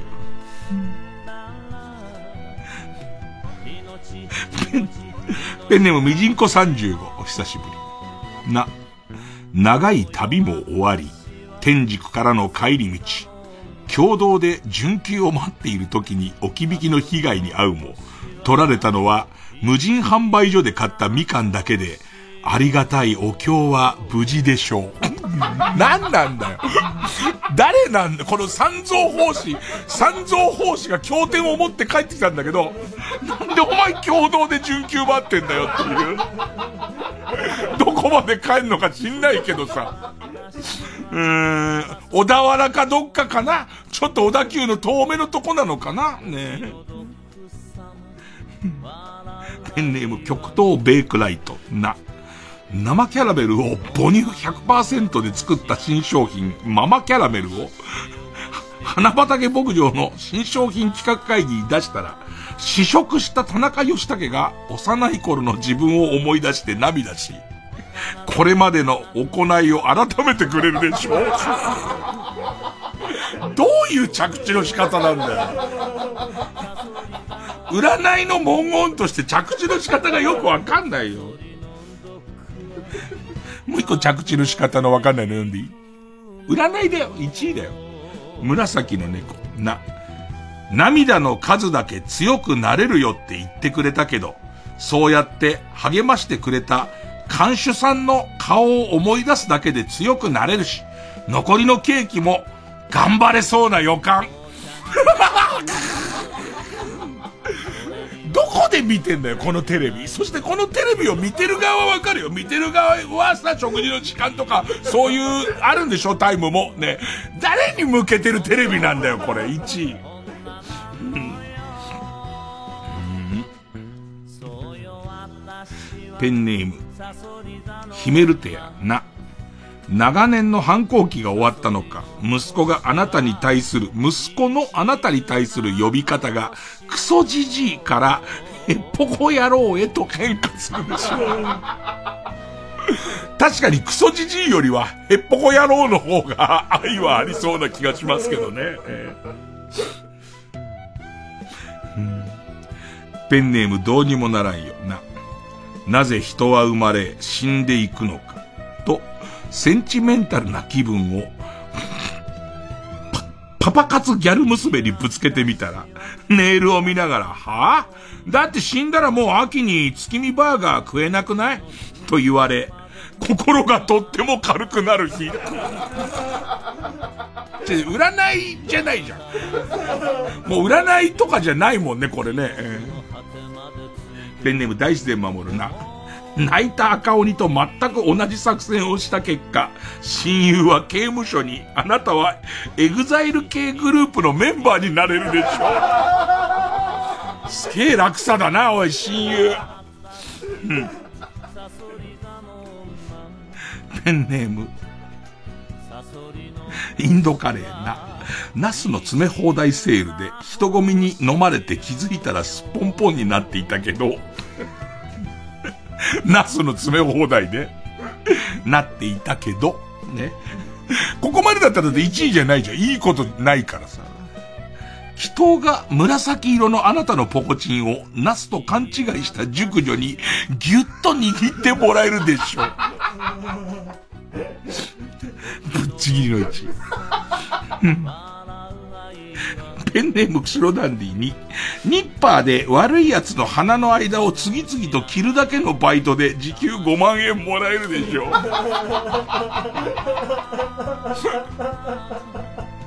悪い奴だからさ。絶対俺、悪い奴だから悪い奴だからってすごい言うよ。すごい言う。ね。うん。ペンネームピストルチョコに、任天堂スイッチを孫に買ってあげたら、初めて孫が鼻をつままずにありがとうと言ってくれる日。悲しいわ。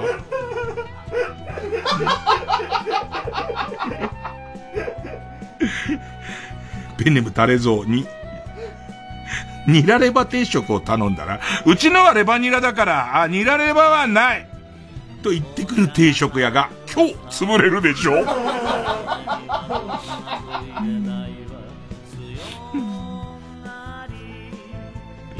ペンネーム、ソフィーと双子の姉妹に、日本海を泳いでいると大好きだった美魔女の散骨に遭遇。裏金を渡し、美魔女パウダーも分けてもらい、良い夏の思い出ができるでしょう。ペンネームどうにもならんよ。に、にんにんにん、にんにんにん、にんにんにんたらにんにんにん。と歌いながら、アヤマンジャパンに似て非なる、関わると危ない集団が前方から近づいてくるが、持ち前の貧乏臭さが幸いし、おい、陰キャが六本木来んなし、と、プチ罵倒されるだけで済まされる日。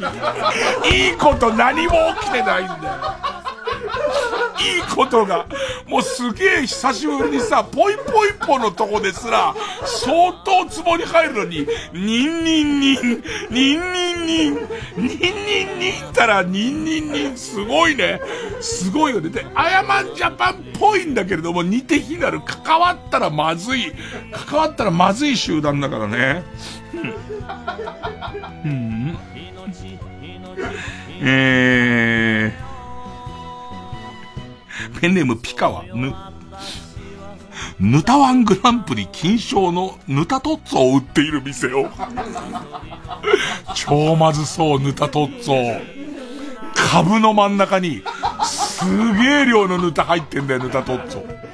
ヌタトッツォを売っている店を偶然大発見。ヌタミス。ヌタでココ。タピヌタも美味しそうだ。全部まずそうだ。いやー、ぶっちぎりの1位なんですよ。ぶっちぎり多分2位とかが宝くじで1000万円当たるでしょうとかだよ。その上の1位なんだよ。ペンネーム BJ サトル。ヌードライターが不良品だったおかげで、常温なのにヌードのままでしょう。だった。ずっと火つけてると、黒いワンピース着てるやつが、それがなくなってすっぱだかになるやつが、何なんだ、不良品なんだろうね。ずっとすっぱだかのままだって。こんなラッキーなことある？宝くじで1000万当たるより全然良くないね。ペンネームどうにもならんよ。今日、今週どうにもならんよさ、乗ったっぽくてね。ぬ、ヌンチャクの、ヌンチャクのヌンの部分に、牛乳、生クリーム、砂糖、氷、塩を入れたため、師匠の仇を打った後、美味しいアイスを食べられるか。ごめんごめん。ヌンチャクはヌンとヌンをチャクで繋いでないよ。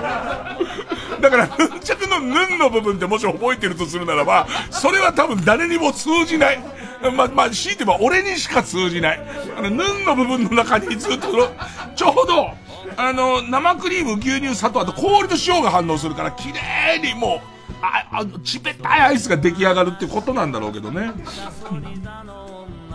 うん。ペンネーム、パエーラ滝。ね。念願だったあなたの渾身のギャグ、マーゴメが、ギタンの公認を得るでしょう あのさ、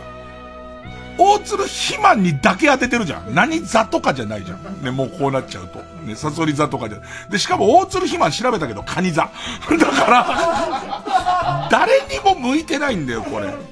ーん。ペンネームニブーテいいお肉。ね。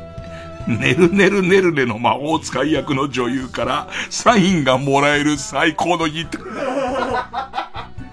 うん。えー。ペンネーム形状記憶老人ね。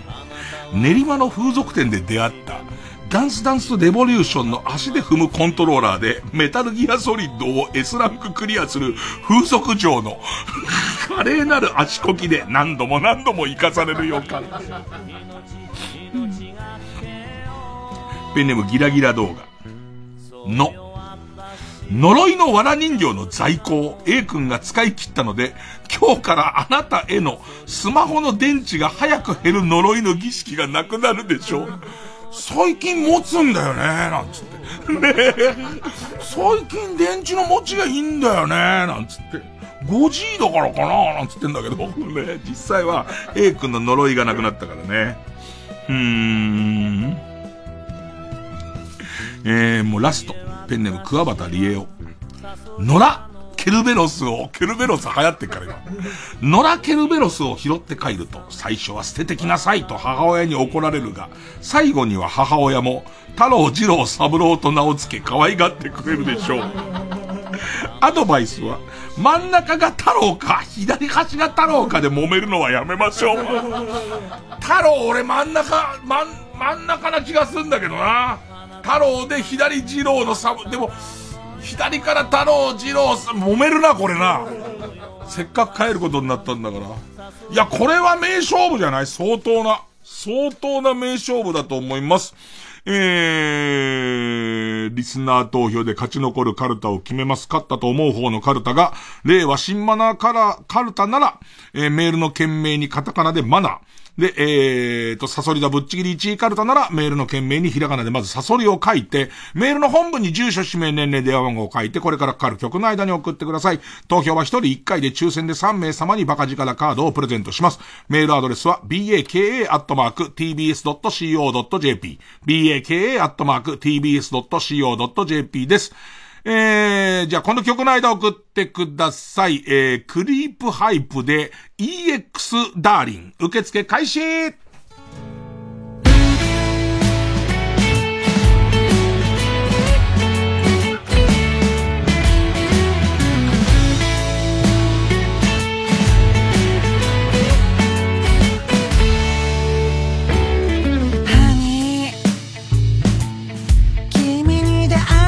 から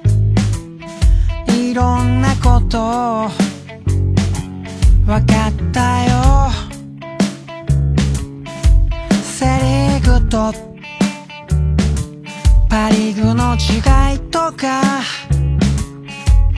マイルドとライトの違いとか。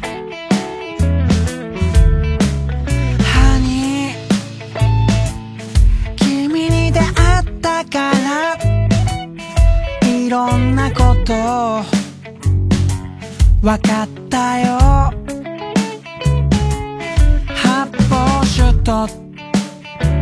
その他雑種の違いとか本当に好きな人とその他雑種の違いとか。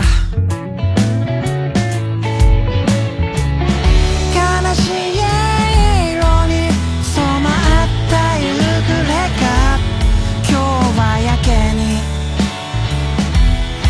しいな。あなたがくれた携帯のストラップ。大事なところはどっかに行って。紐だけ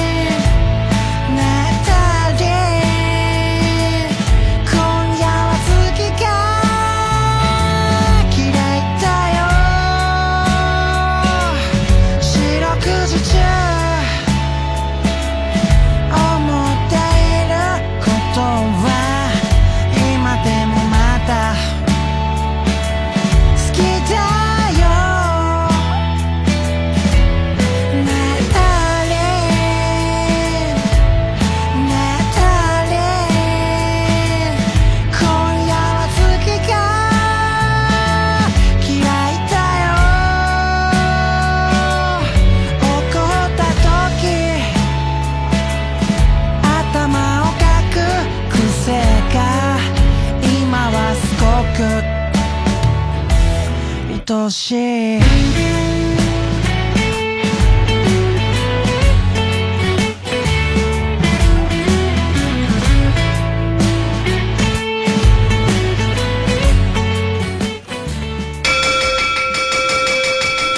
さあ、投票の受付はここまでです。今日名勝負な気がするんだけどなえー、令和新マナーカルタ396票。えー、目覚ましテレビ今日の占いカウントダウン、サソリ座ぶっちぎりの1位カルタ、425票勝ったのはサソリ座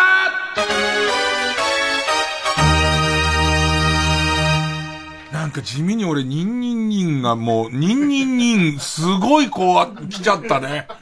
ぽいぽいぽ、ぽいぽだもんね、普通。普通はね、普通掘り出すとしたらぽいぽいぽのとこだもんね。わー、ヤマンジェットコースター乗りたい。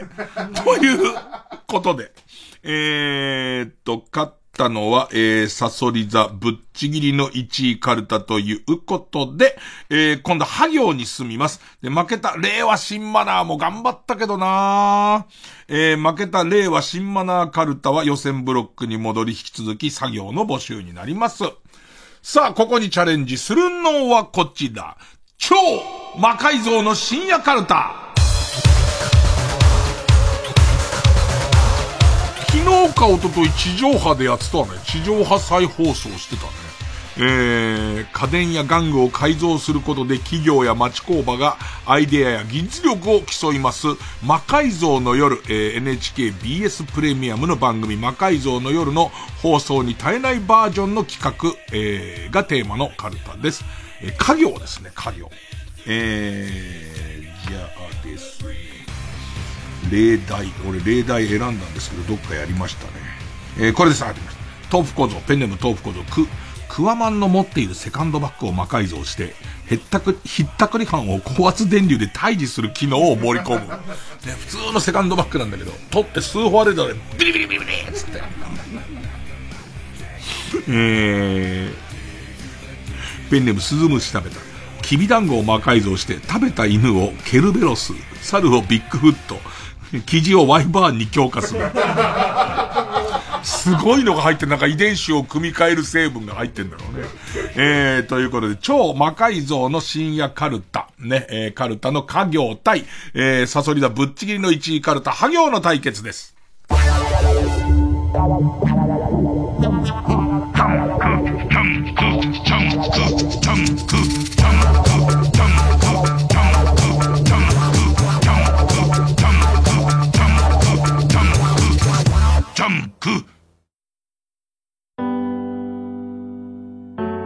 あれから何度目かの春がやってきた。社会で生きていくのは思ったよりも大変で、未だにしょっちゅう泣きたくなる。辛い時に一緒に笑い合える仲間たちと集まりたいけど、こんな世の中だから、なかなかそれもできなくて。久しぶりだね。やっと会えるね。短い時間だけど、せっかく集まるんだから、みんなで楽しく、笑って過ごそうね。さらば青春の光、単独ライブ、五穀豊穣。5月3日から全国5都市で開催。詳しくは TBS ラジオイベントページをご覧ください。会場でお待ちしています。待ってるよ。ここで夜明けのねえをお聞きください。ねえ聞いてよくだらないことなんかでさ笑い合えた君がいなくなってとてもやるせないどれもつまらない変わり映えのしない世界恋はしばらくちょっといいやもう辛いや開いた穴が寒すぎて胸が苦しいやまだむずいや傷は癒えてはきたけどやっぱり寂しいな一人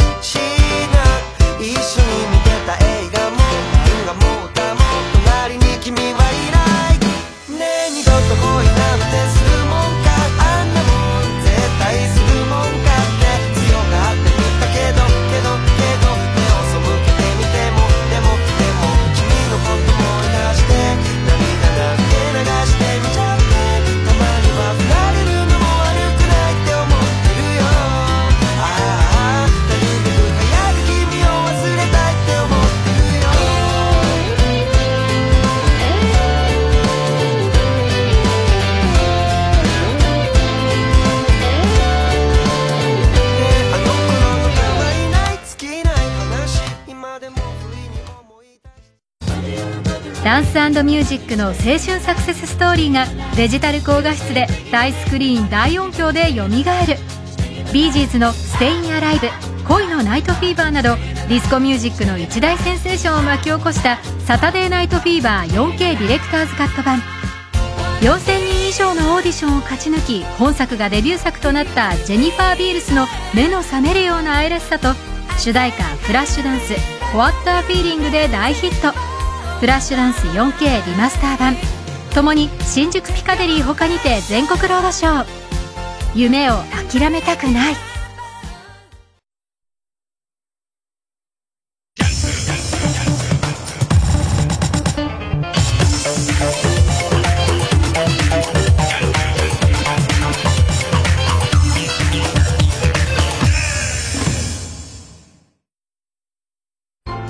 総合住宅展示場 TBS ハウジングに8年ぶりの新会場がオープン。群馬県太田市内国道122号線沿いイオンモールのすぐそばで最新のモデルハウスが皆様のご来場をお待ちしております。TBS ハウジング太田会場4月29日グランドオープンです。TBS ラジオ公演野口五郎岩崎宏美2022プレミアムオーケストラコンサート。7月1日金曜日東京国際フォーラムホール A で開催。チケットは好評販売中。詳しくは TBS ラジオホームページのイベント情報まで。905FM954AM TBS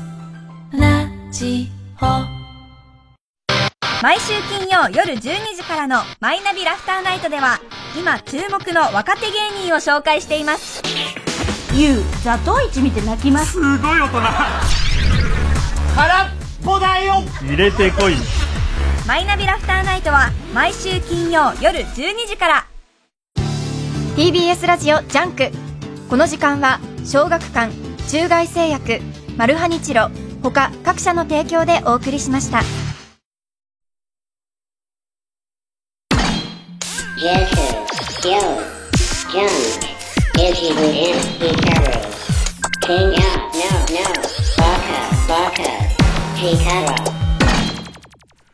魔改造、つい、この間、その、地上波で再放送あったっていうことは NHK プラスで多分見逃し配信とかで見れるんで、見たことないっていう方は、本当に面白い番組なんで見ていただくと。あと、じゃあ最後、滑り込みで小耳にねじ込めですが、えー、っとですね、何人かの方からいただきましたが、えー、っとですね、例えば誰かな。まあ、えー、例えば、えー BCC ちゃんもしくは清彦ちゃん、他からいただきましたけど、カリフォルニア州の警察、警察が、こう要するに一般の人たちが、えーっと、警察がどんなことしてるかを、えー撮影してどんどん YouTube に上げちゃうと。で言って、それが嫌だったんだろうね、きっとね。上げられたくなかったんだろうね。それで、こう、すげえなと思ったのは、その、パトカーからガンガンディズニーの曲を流すんだって。で、そうすると、YouTube で、ディズニーは徹底的に YouTube から権利関係の、えっと、削除を多分 AI とか使って行うから、要はその、えーっと、YouTube もしくはいろんな動画配信サイトでバンされていくと、消されていくと。で、そうすると、まあ自分たちが何を見られちゃ嫌なのかわからないけれども、えーっと、の映像が残らないっていう。で、で、それが結構問題になって、最初はなんであいつら大音量でディズニーの音楽かけてんだと いうことから始まって、どうやら理由が、えっと、AI によってディズニーが感知して、で、ディズニーが抗議して消えていくっていう、このシステムを狙ったもので、で、まあまあ、謝罪をすることになったらしいんだけど、なんか、なんかすごいね。そういうことができるんだ。なんかとんでもないものを取られそうになったら、えっと、ミッキーマウスマーチを歌うっていう、ね、歌で反応するのかどうかわかんないけど、それをやっていくと、自動的に、ま、なんかわかんないけど、YouTube、奥深えな一応この後終わって、ちょっと片付けとか終わったら、じゃあ、河野くんとちょっとまた配信はしてみますけど、また機材がバタバタしてるんで、できないかもしれないんですけどね。それはもう、いつまで待てど暮らせどできなかった時には、自然に寝るが、えーもう自然に寝るがいいと思うんですけど。ね、まあなかなか慣れないですけど、慣れないことやってるのはそこそこ楽しいです。ということで、ラジオの方は今日はこの辺で、さようなら。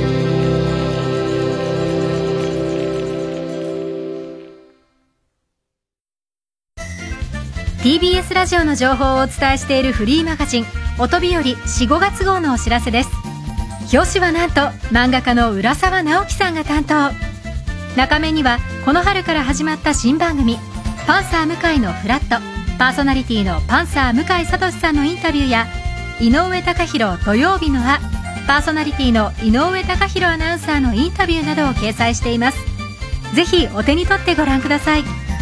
ご希望の方は郵送料120円分の切手を同封の上郵便番号107-8066音日和4、5月号係までお申し込みください。90.5MHz TBS ラジオ総合住宅展示場 TBS ハウジング大田会場。群馬県大田市内イオンモールのすぐそばに4月29日グランドオープン。3時です。